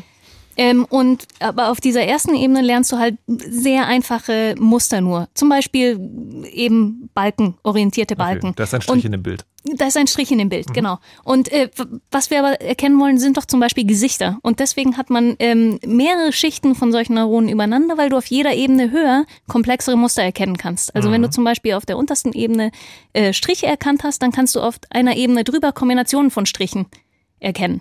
Und, Und so weiter, bis du dann ein Auge erkannt hast und zuletzt ein Gesicht. Und, das, und dieses, dieses eine Ebene drüber ist das, man, äh, also man programmiert quasi das, ähm, das einzelne Neuron und programmiert dann Regeln, wie ein Neuron mit anderen Neuronen kommuniziert und den Rest lernt das System alleine? Oder werden diese Ja. Ebenen über. Okay. Also die, Archi die Architektur ist quasi vorgegeben. Okay. Also Menschen überlegen sich, wie viele Ebenen baue ich auf und wie Ja. viele Neurone kommen in jene Ebene und äh, die Gewichte lernt das Netz dann aus den Daten. Okay, jetzt habe ich zumindest eine grobe Idee davon, was ein neurales Netzwerk sein könnte. Vielen Dank. Wenn man sich jetzt, jetzt zugehört und hatte so, okay, aha, hm, und das weiter, äh, weiter lernen möchte, ich, eine Antwort ist immer Wikipedia. Ich weiß nicht, wie, sagen, wie gut der Artikel über neuronale Netze da ist, aber habt ihr irgendwie Literaturempfehlungen oder, Also oder Linktipps oder, oder Autoren, wo man sagt, okay, wenn ihr das wissen wollt, geht dahin, die erklären das gut. Also es gibt, wenn man, wenn man bei Wikipedia hat man oft das Problem, dass es sehr schnell absurd technisch und mathematisch wird. Da Mhm. kann man Pech haben, wenn man dahin geht. Es gibt äh, einen sehr intuitiven und, und mit vielen Bildern gemachten Blogartikel. Äh, den findet man, wenn man äh, nach Neural Networks und Chris Olah, O-L-A-H, googelt. Da findet man diesen Blogartikel. Wenn ihr diese Ähm, Sendung als Podcast hört, dann wird der Link auch äh, in den Shownotes auf der Webseite stehen. Genau. Ähm, aber sonst, wenn man, wenn man einfach nach Neural Networks Beginner Tutorial sucht und so weiter. Also es gibt unglaublich viele Ressourcen dazu, weil das ein sehr äh, stark in Mode gekommenes Thema ist auch. Ja. Jetzt, äh, jetzt äh, sagen, also wir haben jetzt so lange über das Grundkonzept eines neuronalen Netzwerks gesprochen und ist, ist das sozusagen so, dass man sagt, okay, oder nee, andersrum gefragt, neuronales Netzwerk, ist das momentan gleichbedeutend mit, äh, das ist KI? Also wenn man, wenn man heutzutage von irgendwas spricht, was künstliche Intelligenz ist, dann sind es eigentlich immer neuronale Netzwerke? Also sehr, sehr oft kommen neuronale Netzwerke als eine Komponente vor. Okay. Ähm, so ein neuronales Netz an sich äh, würde ich noch nicht als intelligent bezeichnen. Das kann, kann keine Pläne machen oder, oder, äh, oder sich Aktionen überlegen, die es als nächstes ausführt oder so. Das ist, ähm, das ist nur eine Komponente. Und es ist auch nicht, ähm, nicht das einzige Verfahren, was diese Aufgabe löst. Das ist das aktuell erfolgreiche Verfahren. Das einfach. ist quasi jetzt gerade Mode. Also, wenn wir über das Thema KI reden, Mhm. dann denke ich als erstes mal an Computer-KIs. Ja, also Computerspieler in, in, in, weiß ich nicht, Counter-Strike oder, Mhm. oder irgendwelchen Adventure-Games. Und ähm, die arbeiten, die benutzen oft gar keine neuronalen Netze. Das sind, oft sind es einfach nur äh, Regeln, das sind einfach nur Skripte, die mit einer bestimmten Wahrscheinlichkeit abgespielt werden und deswegen dem Spieler den Eindruck erwecken, es handele sich um ein halbwegs intelligentes äh, System, weil da gibt es auch ein Feedback, eine Feedback-Funktion, das ist ganz interessant. Also das, ähm, der Computerspieler, der, der drischt auf dich ein, entweder mit der, mit der Hauptwaffe oder mit der Nebenwaffe. Und der zählt, wie oft es erfolgreich war. Und wenn also sich eine Strategie als nicht erfolgversprechend herausstellt, dann, ähm, dann verringert der Computer die Wahrscheinlichkeit, dass dieser Angriff erfolgt und er erhöht im Gegenzug die Wahrscheinlichkeit eines andersartigen Angriffes. Das heißt, es ist immer wieder eine Herausforderung für einen Spieler und das wird auch als äh, künstliche Intelligenz wahrgenommen.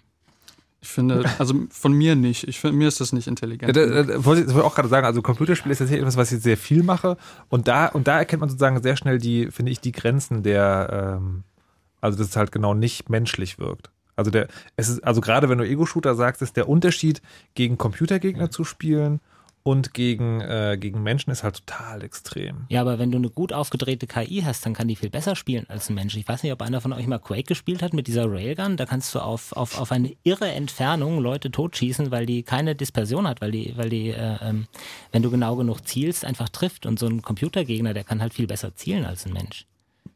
Ja, genau. Ähm, Also die sind nicht unbedingt schlechter. Nee, nee, nicht schlechter, aber nicht sozusagen, nicht, nicht, nicht, ja, hm, da sind wir wie bei der Frage, nicht intelligent, nicht kreativ, genau. Aber Also, sozusagen, es- also es, es, es gibt natürlich, also sagen Computergegner, die mich sehr leicht besiegen können, aber das wirkt dann meistens nicht sozusagen, dass es aus einem kreativen Spiel kommt, sondern es wirkt halt, weil sie halt einfach die, äh, die, die, die, die Ebenen sozusagen sehr gut einfach Und- ausnutzen können. Das Wesentliche daran ist ja, die können ja nur das. Dieses Ding kann ja dann nur Counter-Strike spielen.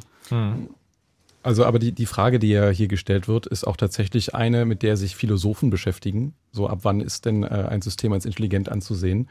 Und äh, es gibt ähm, auch die, die etwas einfache Definition, äh, dass du ein, ein System dann als intelligent äh, ansehen kannst, wenn es äh, für dich am besten dadurch vorhersehbar, ist, dass du es quasi als Mensch äh, betrachtest.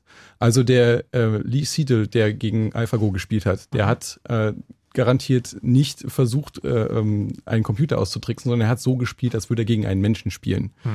Und ähm, das ist, äh, das hat Daniel Dennett, der, der Philosoph mal ähm, mit verschiedenen Herangehensweisen äh, ähm, bezeichnet, dass du ein System auf der physikalischen Ebene dir angucken kannst und irgendwann vielleicht noch verstehst, warum irgendwie aus, äh, indem du den Pfad nachverfolgst, warum aus diesem einen, aus dieser einen Eingabe der, die andere Ausgabe gekommen ist. Aber vielleicht fährst du damit für dich selbst viel besser ähm, anzunehmen, dass du da einem äh, Menschen gegenüber sitzt, der mit dir jetzt gerade Go spielt. Und ähm, genau, also diese Frage ist tatsächlich nicht so ganz geklärt. Ab wann äh, bezeichnen wir etwas als künstlich intelligent und äh, ab wann nicht? Und ich finde halt diesen pragmatischen Ansatz äh, äh, relativ ähm, eingängig, dass man sich irgendwie selbst fragt. Zum Beispiel, wenn dein Auto selbst fährt oder sowas, mhm. ne, dann ähm, kannst du als anderer Verkehrsteilnehmer ähm, fährst du am besten damit, äh, dir zu überlegen, da sitzt ein Mensch am Steuer oder dir vorzustellen, da sitzt ein Mensch am Steuer. Dann funktioniert das selbstfahrende Auto am besten. Ich glaube, damit hast du total gut erklärt, warum viele Leute diese Systeme so gruselig finden, weil man nicht genau weiß, mhm. als was man es jetzt genau ansehen soll. Man kann es nicht so richtig als Computerprogramm verstehen, weil es so teilweise halt Dinge macht, die man ihm nicht explizit gesagt hat.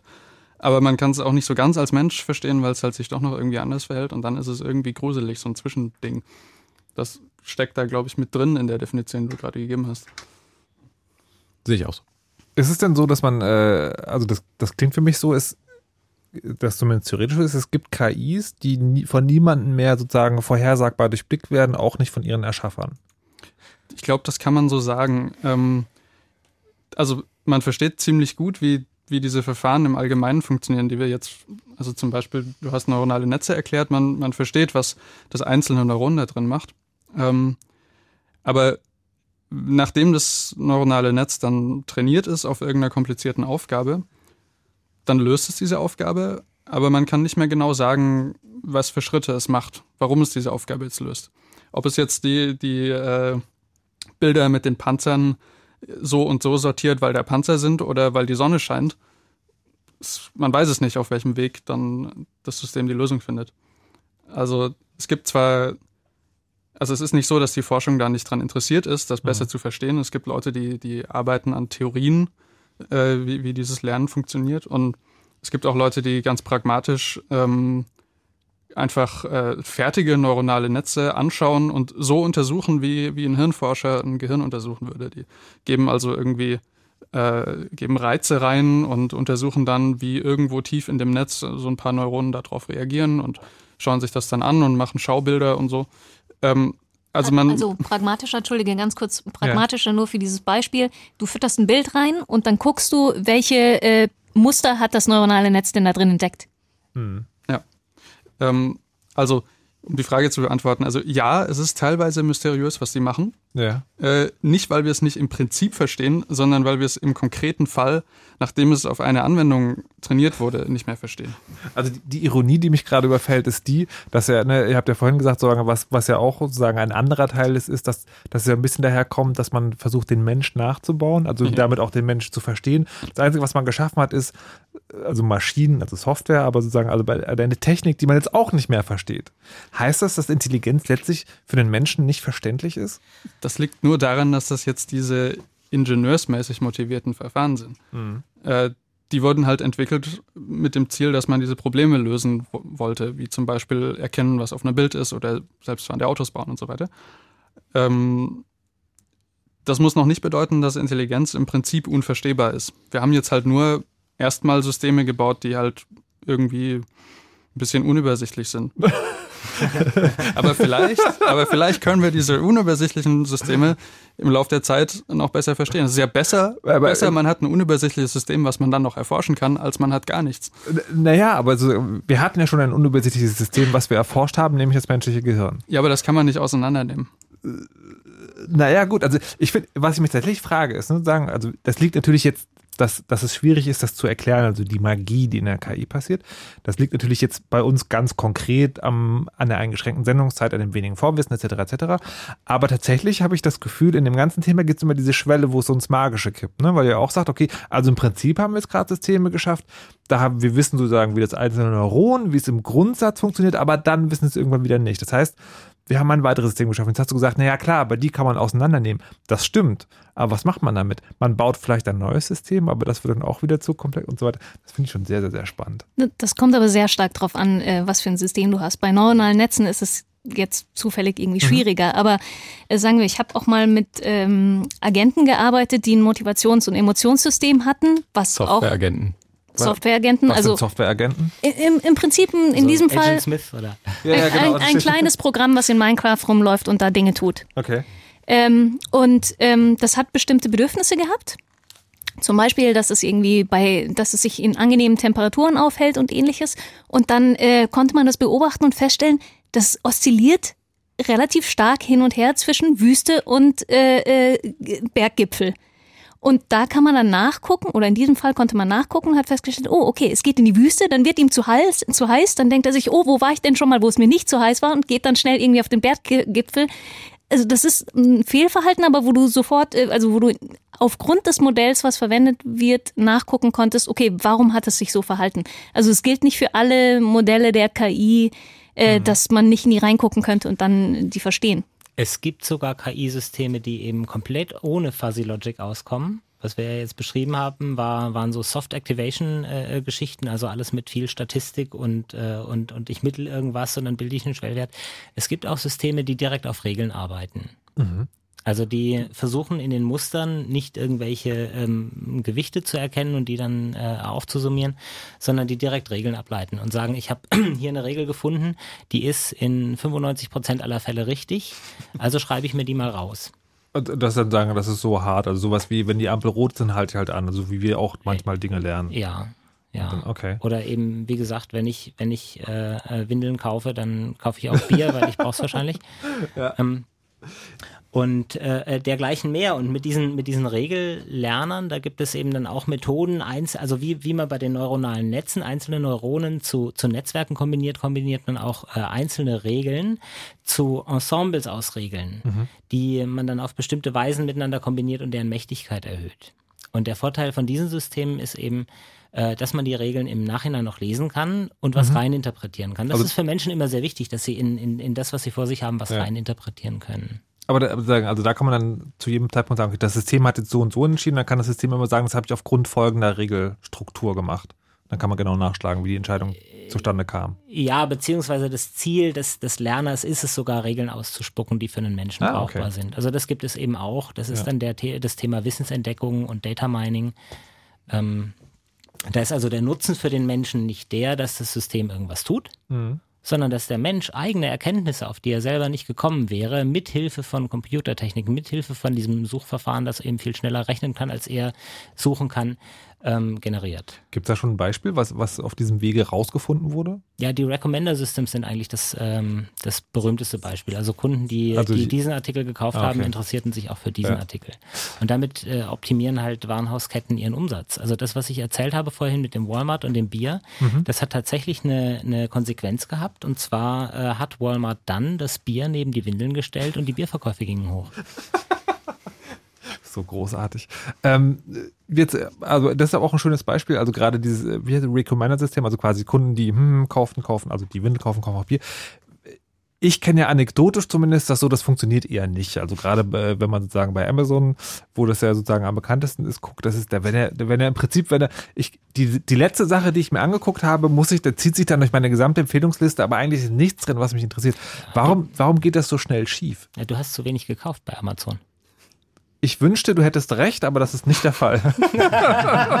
Jemand anders benutzt deinen Account mit? Nein. Nee, also, also es ist tatsächlich sozusagen, also ist es sozusagen für die egal? Oder anders gefragt, die empfehlen mir Kram, wo ich denke, das ist totaler Quatsch. Ähm, ist, ist, ist, das, ist deren System zu billig oder ist es egal? Oder ist das irgendeine Logik, die ich nicht verstehe und die funktioniert bei allen anderen Leuten außer bei mir? Vielleicht ist das der Punkt, vielleicht haben alle andere Leute, alle anderen Leute diesen komischen Geschmack und kaufen den Kram. Ja, okay. Hm. Ich habe, ich starre die ganze Zeit noch auf unsere Sendungsvorbereitung und sehe da noch drei Schlagwörter, die ich, wo ich gerne fragen würde, weil wir haben ja diese ganze Zeit drüber geredet, ähm, lernen, also die lernen das irgendwie und jetzt gibt es anscheinend noch verschiedene Arten, wie man lernen kann. Hier steht Transferlernen, One-Shot-Lernen und aktives Lernen. Das, äh, weil ich dachte, okay, wenn, wenn Software lernt, gibt es halt dieses eine System, aber anscheinend gibt es verschiedene. Was ist da der Unterschied? Ähm, das sind alles Sachen, die heute noch nicht so richtig gut funktionieren. Das sind also Einschränkungen von den aktuellen Systemen. Ähm, also, also wenn man die Frage stellt, was, was können diese Systeme denn jetzt heute noch nicht? Also sie können jetzt Go spielen, aber was, was trennt die noch von, von einem Menschen oder so? Ähm, das ist eine Sache zum Beispiel Transfer lernen. Das, das bedeutet, äh, das System wird, äh, ach was Quatsch, System. Ich kann ja selber Transfer lernen. Ich habe äh, in, ich hab in der Schule äh, Wörter gelernt, mit denen ich Dinge ausdrücken kann. Äh, und später kann ich die gleichen Wörter benutzen, um völlig andere Sachen damit zu machen. Ähm, das war gerade schlecht erklärt. Also, aber Transferlernen ist, das ist ein, ein, eigentlich eine total intuitive Sache. Also, dass du halt nicht nur eine Sache machen kannst, sondern dass du Teile von dem, was du früher mal gelernt hast, wiederverwenden kannst bei der nächsten Aufgabe, sodass du bei der nächsten Aufgabe nicht wieder von vorne anfangen musst und äh, von vorne lernen musst, wo oben und unten ist und äh, was ist eigentlich hell und dunkel und ah, ich habe zwei Arme, sondern du kannst viel von dem, was du über die Welt weißt, immer mitnehmen für deine verschiedenen Aufgaben, die du machst. Ähm, und die Systeme, die es heute gibt, die sind relativ schlecht da drin. Die, die werden trainiert auf eine bestimmte Aufgabe und dann machen sie halt diese Aufgabe. Und wenn du eine andere Aufgabe hast, kannst du zwar ein System vom gleichen Typ auf die andere Aufgabe trainieren. Und das ist dann auch toll, dass dieses System das selber rausfindet, wie es das macht. Aber Das fängt du jedes Mal von, vorne, du von fängst, ganz du fängst vorne jedes Mal von vorne an. Du fängst Okay. quasi immer mit einer Baby AI an. Ja. Äh, Okay. und also man hätte eigentlich gerne, dass, dass man den, den Trainingserfolg übertragen kann auf die nächste Aufgabe. okay. Das ist also ein aktives Forschungsfeld. Das ist Transferlernen. Was ist One-Shot-Learning? Das ist quasi extremes Transferlernen. Also bei Extrem Transferlernen. genau.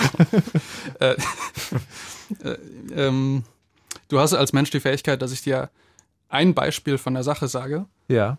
Äh, also ich, ich, ich zeige auf irgendein Tier, was da vorne steht und es hat halt irgendwie komische Hörner oder so. Und dann kannst du mir weitere Beispiele davon zeigen.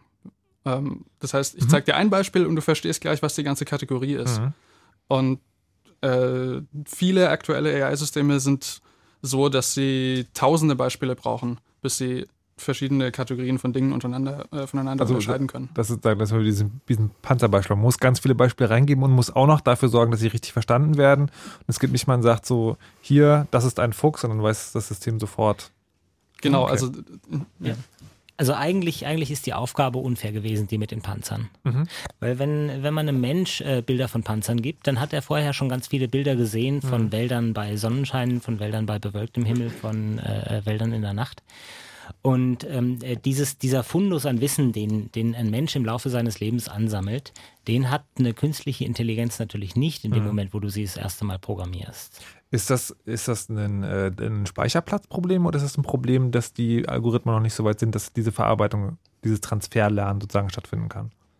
Na, es gibt das Problem, dass äh, der einer künstlichen Intelligenz fehlt das Weltwissen und es gibt auch tatsächlich den Ansatz, dass man sich einen kleinen babyförmigen Roboter baut, den man erstmal wie ein Baby behandelt, damit er wie ein Baby lernen kann, wie die Welt aussieht und wie äh, das Dinge runterfallen, wenn man sie loslässt und, und dergleichen Dinge und wie ein Wald aussieht und sowas. Und es ist tatsächlich, ähm, ich weiß nicht, ob das nach wie vor aktuell ist, aber das war ähm, äh, damals äh, in dem Feld die Herangehensweise, wie man so eine ähm, AI äh, anlernen kann, dass sie dieses äh, einmal transferfähiges Wissen aufbaut, Mhm. einerseits, und andererseits ähm, Stimuli, also ne, Bilder oder sowas in den richtigen Kontext einordnen kann, weil sie halt nun schon mal einen Wald gesehen hat. Und das heißt, die, die, äh, die Überlegung war halt, man weiß ja noch nicht, ob das stimmt, dass man ein, äh, ein tatsächlich ein Kind erziehen muss, wo eine künstliche Intelligenz rausguckt, damit es dann äh, wirklich intelligent werden kann. Das klingt auch wieder sehr gruselig. also das finde ich tatsächlich sehr spannend, dass man äh, die, also Fazit für mich bis jetzt ist sozusagen, man kann Intelligenz sozusagen anscheinend, zumindest derzeitiger Stand, nicht einfach bauen, sondern man ist tatsächlich irgendwie darauf angewiesen, man baut komplexe Systeme und die müssen dann aber auch lernen, weil man so ganz genau, wie man sozusagen, wie man so ein Weltbild zum Beispiel instantan vorfertigt und irgendwo reingibt und sagt, okay, da ist es, das scheint irgendwie noch nicht funktio- funktionieren. Finde ich sehr spannend. Wir werden gleich in der letzten halben Stunde nochmal darüber reden, nachdem wir jetzt die Grundlagen gelegt haben, was so der Ausblick ist, wann Moderatoren überflüssig werden, weil sie von einer KI ersetzt werden und noch viele andere Dinge. Vorher aber noch die Nachrichten mit Wetter und Verkehr. Sie sind Die Sie sind Fritz Sie sind Deutschfunk und Sie sind Eten Sie sind Die Fritz Deutschpoeten.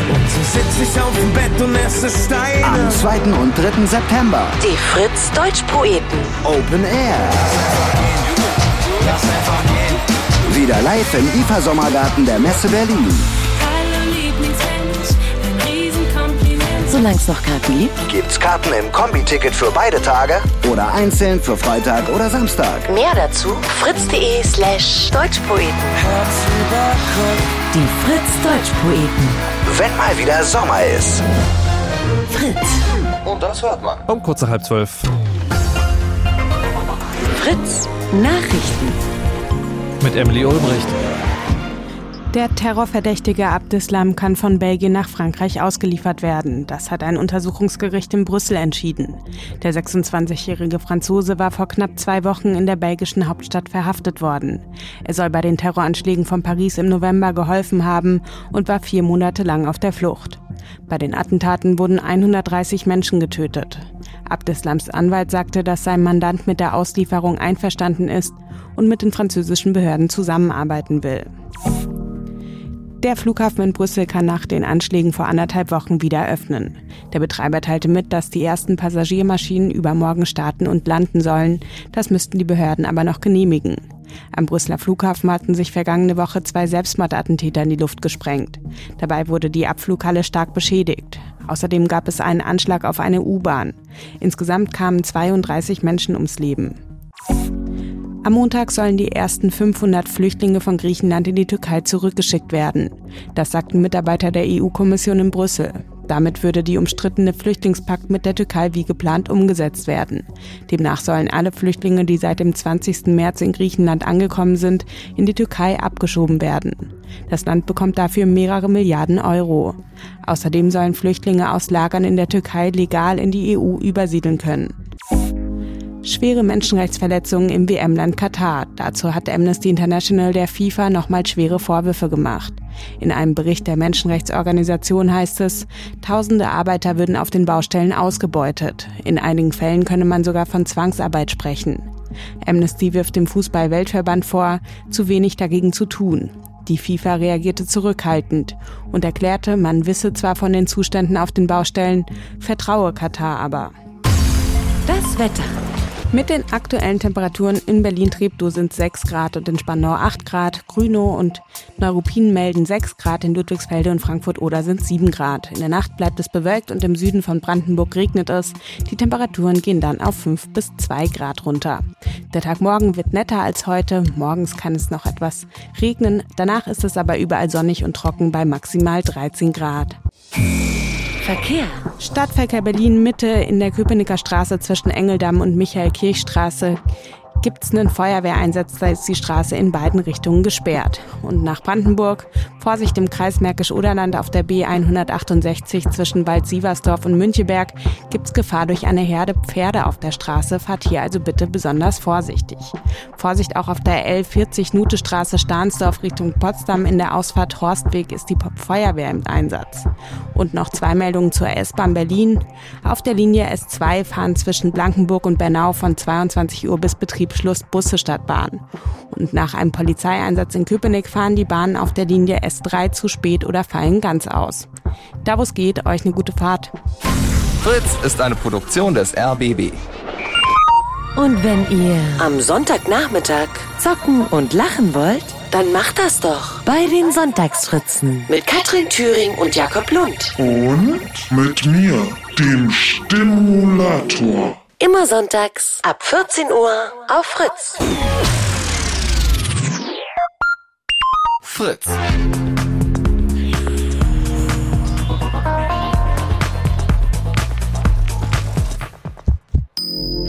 Blue Moon. Genauer gesagt Chaos Radio im Blue Moon heute und wir sprechen heute über künstliche Intelligenz, aber das noch mit echten Menschen, nämlich mit Bentor, Tobias, Klee und Priska. Hallo nochmal. Hallo. Hallo. Und äh, wir haben also erst erklärt, was äh, die Erfolgsmeldungen waren, was schon ganz schön schief gelaufen ist und haben grob versucht zu erklären, wie das überhaupt funktioniert, so eine künstliche Intelligenz. Und würde jetzt ganz zum Schluss noch ein bisschen reden, wo wollen wir denn damit eigentlich hin? Was wird denn noch? Und ich habe, ähm, äh, also das Klischee will ja, dass man sagt, ja, künstliche Intelligenz, die können ja noch gar nicht so richtig viel. Jetzt habe ich jetzt neulich gelesen, eine KI hat irgendwie den Geschichtenwettbewerb, also nicht gewonnen, ist da aber irgendwie in die Jury, äh, an der Jury vorbeigekommen. Habt ihr das mitbekommen? Also ich habe das mitbekommen Ja. und äh, was da passiert ist, ist, dass die Wissenschaftler haben selbst ähm, einen Roman verfasst und die KI hat dann ähm, diesen fertigen Roman genommen und hinterher die einzelnen Paragraphen zusammengewürfelt. Und es ist tatsächlich, äh, das, das klingt wenig beeindruckend und Ja. ist für mein Verständnis auch wenig beeindruckend. Ah, okay. Es ist einfach nur so, hör, wir waren die Ersten, wir haben da irgendwie mal was mit KI gemacht und so, aber es ist tatsächlich nicht wirklich äh, äh, so anspruchsvoll und das kannst du halt auch mit äh, einfachen, das kann halt irgendwie dein 15-Jähriger, der ein bisschen PHP kann, kann sowas auch bauen. Okay, also sie haben sozusagen einfach Textbausteine sozusagen äh, Genau. dann willkürlich aneinandergereiht und das ist dann. Nach meinem Verständnis ist genau das so passiert. Das heißt sozusagen, das ist eher ein Armutszeugnis für die Jury oder die, äh, die Textbausteine waren so belanglos, vielleicht war es auch Dadaismus. Okay, na gut. Ähm, ich muss natürlich jetzt fragen, so äh, gibt es, ähm, äh, also Maschinisierung hat ja damals irgendwie viele Jobs ersetzt, jetzt sagt man KI, der, der Chatbot von Microsoft war Anfang ein Thema. Wird es irgendwann Radiomoderatoren geben, die ähm, KI sind? Also wir können halt äh, an der Stelle schwer über einen Ausblick reden, ohne kurz zu erwähnen, was denn dieser Turing-Test ist, von dem irgendwie viele Leute schon Mhm. mal gehört haben. Ja, könnten. bitte. Und zwar ist das ein hypothetischer, also ist das ein, ein, ein Test, den der Alan Turing äh, damals äh, vor ewig langen Zeiten mal vorgeschlagen hat, um rauszufinden, ob ein Computerprogramm wirklich intelligent ist. Und zwar ist äh, das Setup, dass man äh, eine Art Chat einrichtet, dass ähm, es sitzt entweder auf, in, in einem getrennten Raum, entweder ein Mensch an, an, dem, äh, an der Tastatur oder es ist ein Computerprogramm, was ähm, mit dem Prüfer in einem anderen Raum äh, dann chattet. Und äh, dieses, äh, das ist eine nach wie vor bestehende ähm, Herausforderung für die Programmierung der künstlichen, also von, von künstlichen Mhm. Intelligenzen. Da gibt es auch Leute, die da aktiv dran arbeiten, das endlich mal zu gewinnen. Ähm, diese, diese Challenge mit einer natürlich für, äh, programmierten künstlichen Intelligenz, die dann sich tatsächlich verkaufen kann als äh, tatsächliche 16-Jährige oder sowas, ne? wie, wie halt da jetzt mit Tay so ansatzweise passiert, passieren sollte. Und ähm, da sind wir noch nicht. Also ähm, ich glaube, letztes Jahr hat irgendwie gerade mal die Runde gemacht, dass ähm, ein Programm, was vorgab, ein nicht Englisch, also nicht ne, äh, kein, kein natürlicher Muttersprachler? Äh, Muttersprachler, genau, ein, kein, kein Englisch-Muttersprachler zu sein und ein 15-jähriger Junge in der Ukraine hat halt irgendwie äh, drei von was waren das, fünf Richter in, innerhalb von fünf Minuten überzeugt, dass es eventuell äh, eine KI ist. Und äh, das Chatlog, wenn man sich das anguckt, äh, da fragt man sich, was haben die denn geraucht? Das ist doch nie im Leben. Ein Wie, was, ein Mensch hat äh, Drei Menschen- von fünf Menschen haben dieses Programm als, sagen wir mal, haben gesagt, da sitzt ein Junge auf einer Ah, okay. Und es saß ein Programm äh, da, was einfach nur durch schlechtes Englisch äh, und vorge vorgeschobenem geringem Alter äh, diesen drei Leuten vorgegaukelt hat, es sei. Okay. Ein, ne? Die, die waren gekauft. Also, viel zu vermuten. Mit anderen Worten, wenn du keine, äh, äh, keine Interaktion zulässt, könnte man dich vielleicht ersetzen durch einen Chatbot mit richtiger Interaktion mit, mit prüfenden Menschen. Also ist es erstmal noch schwierig. Puh, ah, sehr schön. Dann kann ich also noch eine Weile hier arbeiten. das finde ich ja ganz beruhigend. Allerdings Aber- gibt es schon äh, Oh, oh. äh, Zeitungsartikel zu bestimmten, normalerweise domains, domainspezifisch, äh, die von Programmen geschrieben werden. Zum Sport, Beispiel ne? Sport News. Naja, Äh, okay, Sport gut. Das, das kann ich mir natürlich äh, vorstellen. Das, äh, das Lustige, da kommen wir jetzt zu Computerspielen. Ähm, da, äh, bei den Fußballspielen wird ja immer sozusagen, ist ein Qualitätsmerkmal immer sozusagen, wie gut sind die Kommentatoren, die in dem Fußballspiel eingebaut sind. Und da merkt man halt noch sehr deutlich, okay, diese, diese Floskelwolken, die da sozusagen angegeben werden für, für bestimmte Spielereignisse, man kann die schon erkennen. Aber wenn man sich dann ein richtiges Fußballspiel anhört, denkt man so, ha, so groß ist der Unterschied eigentlich nicht mehr. Also gerade weil Sportkommentatoren ja auch dazu äh, tendieren, immer wieder dieselben Sachen zu sagen. Okay. Ähm, Also eigentlich muss man ja, um ein Fußballspiel zu kommentieren, einfach immer nur den, den der Ball hat, beim Namen nennen. Und wenn der Ball in die Nähe vom Tor kommt, äh, die Stimme heben. ich glaube, es ist ein bisschen komplizierter, aber vielleicht. Ich habe keine Ahnung von Fußball. aber wo, wo will man denn noch hin mit der KI? Also was sind denn jetzt sozusagen Sachen, die man tatsächlich noch machen will Also es gibt aktuell? halt, es gibt natürlich starkes wirtschaftliches Interesse im Prinzip alles zu automatisieren, wo man heute einen Menschen bezahlen muss. Also für jeden Job findest du irgendwo jemanden, der gerne hätte, dass er da eine AI hat, die diesen Job stattdessen macht.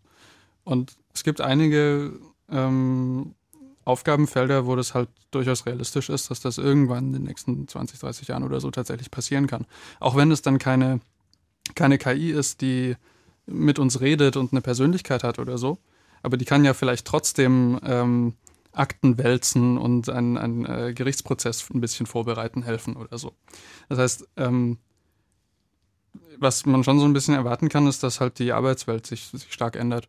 Es gibt eine Studie, was natürlich Kaffeesatzleserei ist, aber es ist eine Studie von zwei Oxford-Professoren, äh, die zu dem Thema forschen und die haben am Ende die Zahl rausgekriegt, dass äh, 47 Prozent der Jobs in den Vereinigten Staaten ähm, absehbar, also kann noch eine Weile dauern, Jahrzehnte, aber absehbar von Automatisierung äh, betroffen sein könnten.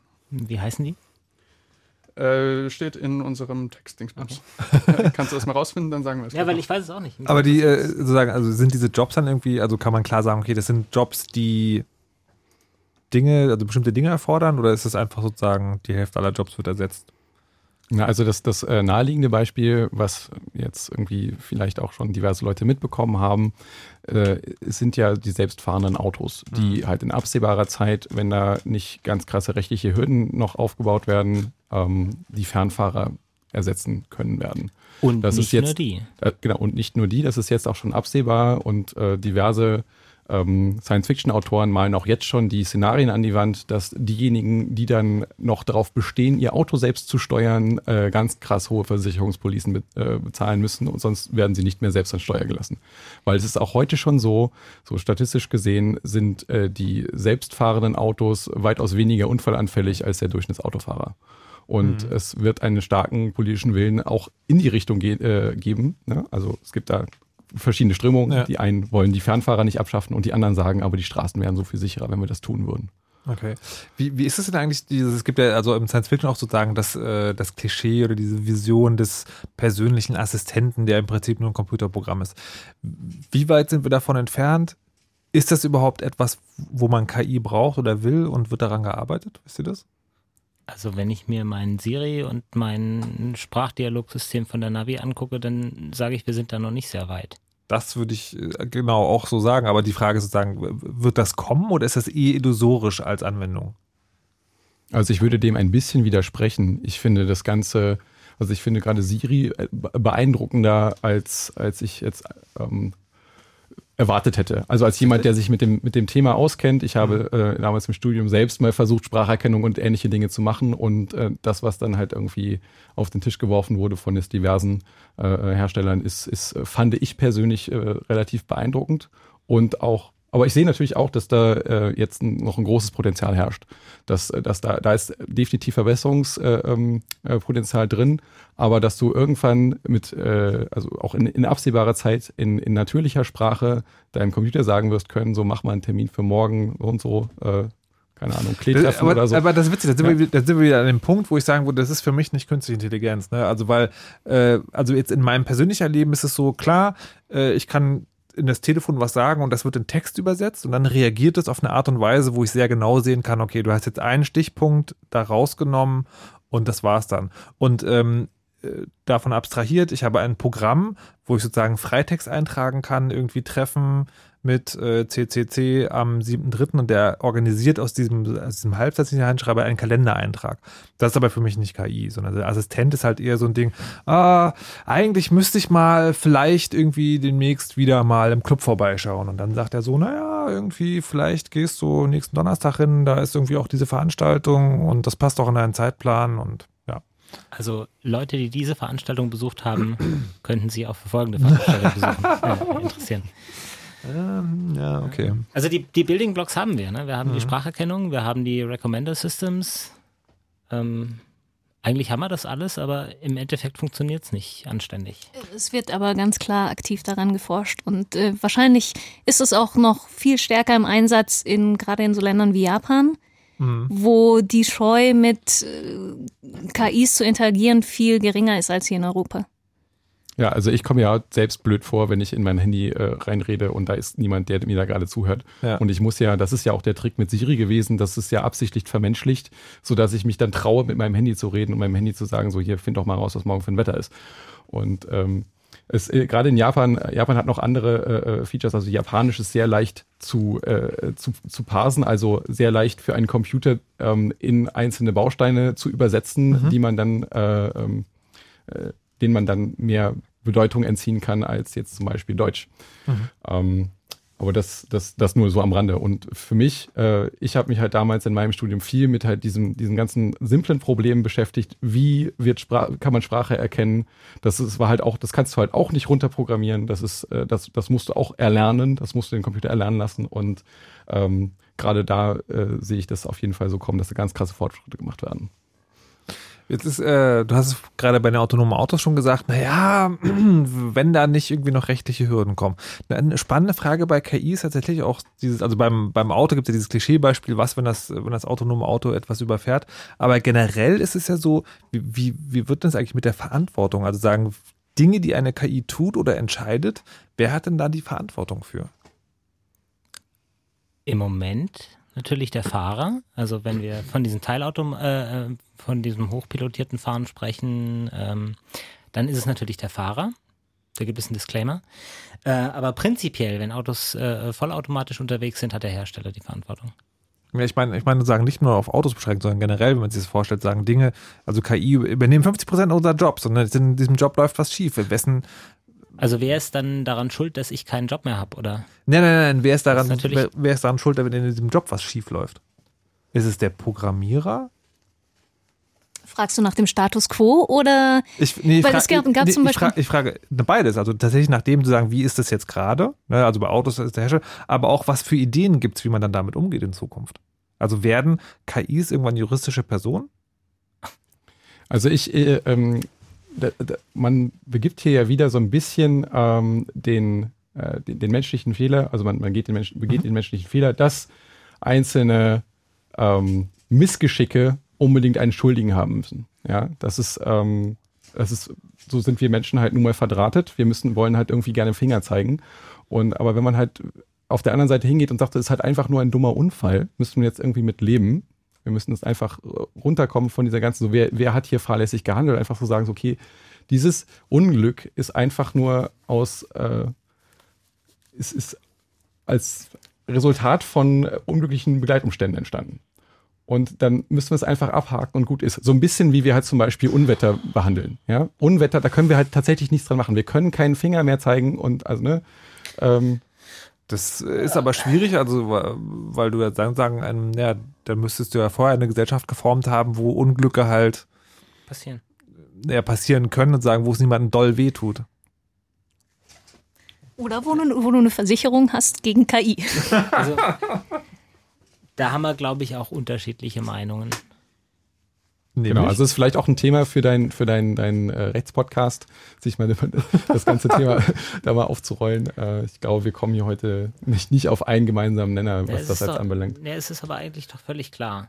Also wenn ich, wenn ich ein Produkt kaufe und der Hersteller sagt, das kann automatisch fahren und dann fährt es gegen eine Wand, dann, dann gibt es das Produkthaftungsgesetz.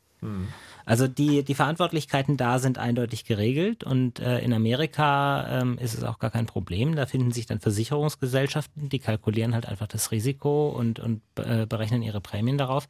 In Europa ist das noch nicht möglich, äh, weil es hier die Wiener Konvention gibt, die einfach vorschreibt, dass ein äh, ein Fahrzeugführer zu jedem Zeitpunkt für äh, äh, sein Fahrzeug verantwortlich ist. Er muss es auch immer steuern können. Da werden die Hersteller dazu verpflichtet.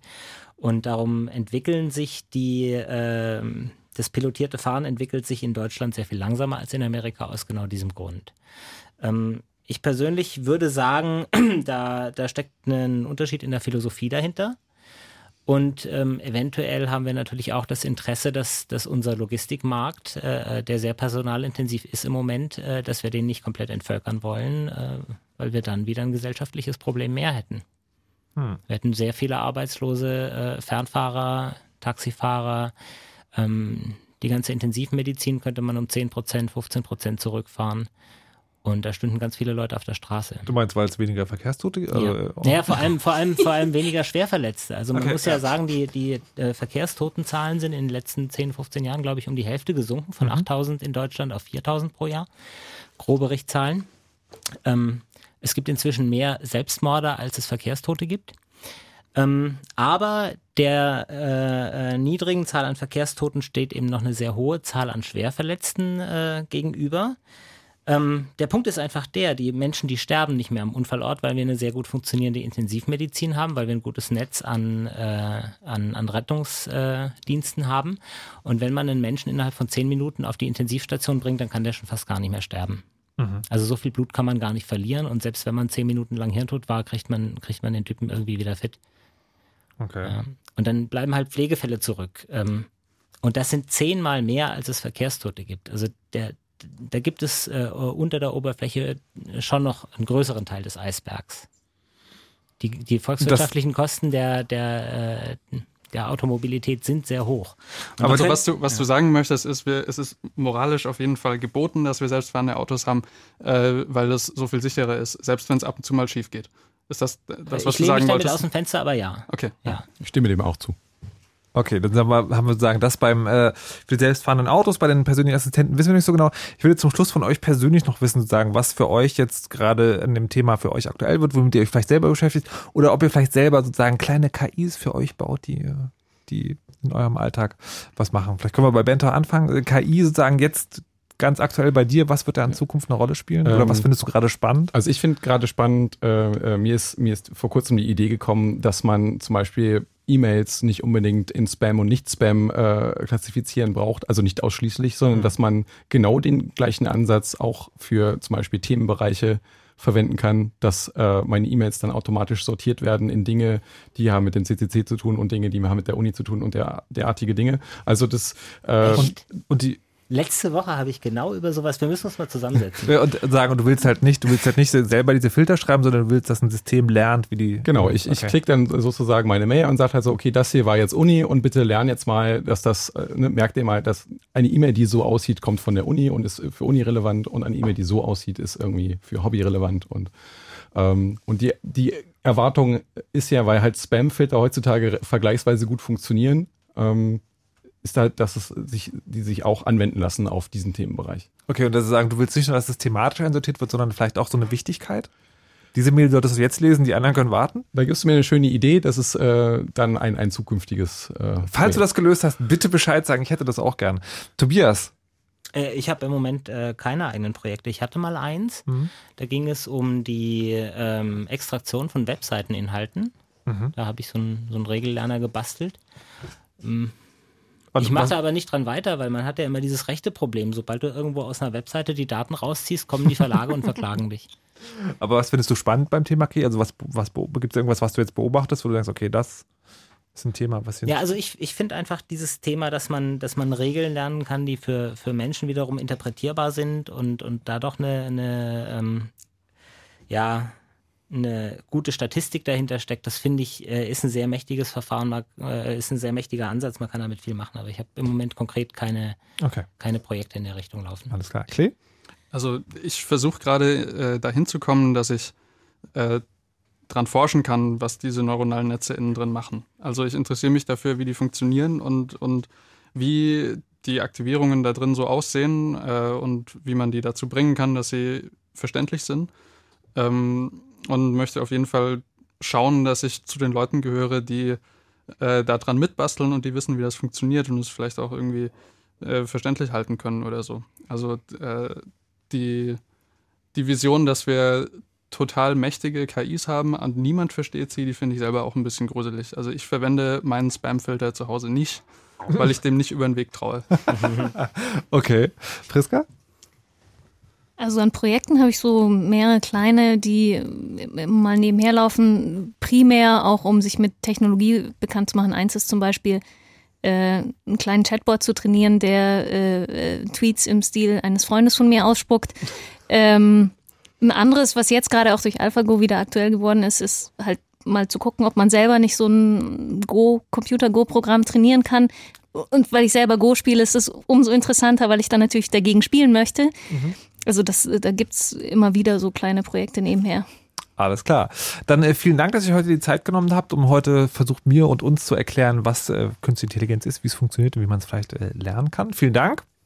Ähm, liebe Hörerinnen und Hörer, das war das Chaos Radio. Jetzt habe ich die Nummer vergessen. Verdammt, ich wollte sie mir doch. 221, stimmt, 221. Ähm, das nächste Chaos Radio findet nicht bei Fritz statt, sondern direkt beim Chaos Computer Club Berlin in der Marienstraße 11. Ist dann Ende April und wir hören uns hier auf dieser Stelle in zwei Monaten wieder. Hier kommt jetzt gleich Flo Heiler mit dem Nightflight. Ich würde vorher noch hinweisen auf den Podcast. Der erscheint im Laufe der Nacht auf fritz.de und dann irgendwann im Laufe der Woche auf chaosradio.ccc.de. Mein Name ist Markus Richter. Ich danke euch fürs Zuhören und habe noch eine wichtige Nachricht für euch. Lasst euch nicht überwachen und verschlüsselt immer schön eure Backups. Tschüss. You know how all those bad boy rappers claim how much weed they drink and how many 40s they smoke and how many women they've kissed with at the same time. But you see, I'm addicted to something else. It's not about fancy cars or bling bling, unless it's a glitter animation. I've seen more websites than any lousy ass browser. I've clicked more than Douglas Engelbart. I'm as bossy as Bowser. Don't even remember all my email addresses. And I've got more screen names than Sleepy's got mattresses. I need the internet like Whitney Houston needs crack. If you feel the same way, let me see a delicious this track.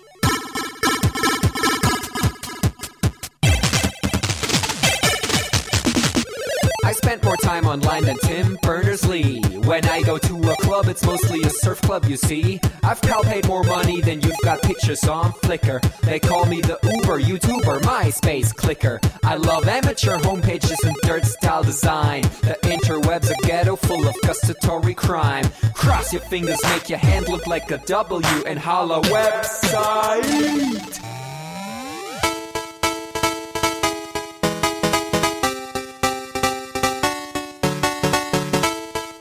My future girlfriend. This is what I sound like. Uh, orders ending, upping it up. Check your birthday, keep on fucking it up. What? All my bitches up in the club. Let me see you shaking it, don't stop. Rub it down, bounce around, wiggle every pound. Get it to the hyper ground. Everybody dance, jump if you like it, this sound. Feel the bass drop, hear the beat pop. What you gon' do? When it's time to take off, climb the rooftop, jump out of your shoe. It goes oohs, oohs, happy face balloons, unfadable pokey tunes, dance moves from shitty cartoons, pretty hot wounds, hungover afternoons. The club's full with the whole sweaty nation. That seems out of the wrong medication. Rave invasion, it's a T-Thing. Moin, Peng, Pum, Jump, Peng. 1, 2, Polizei, 3, 4, Polizei, 5, 6, 8, 6, 7, 8, bitte nach. It's an index finger party.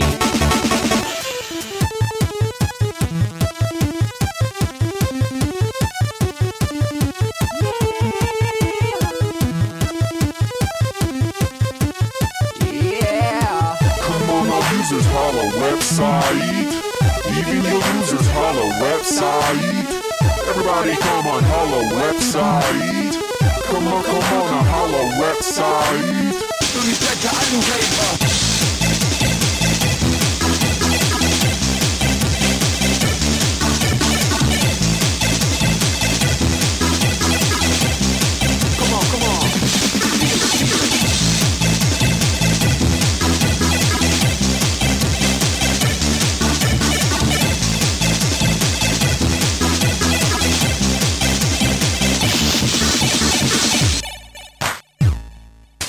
Don't forget I'm in your extended network. Biatch. Expo 2000. Bäh.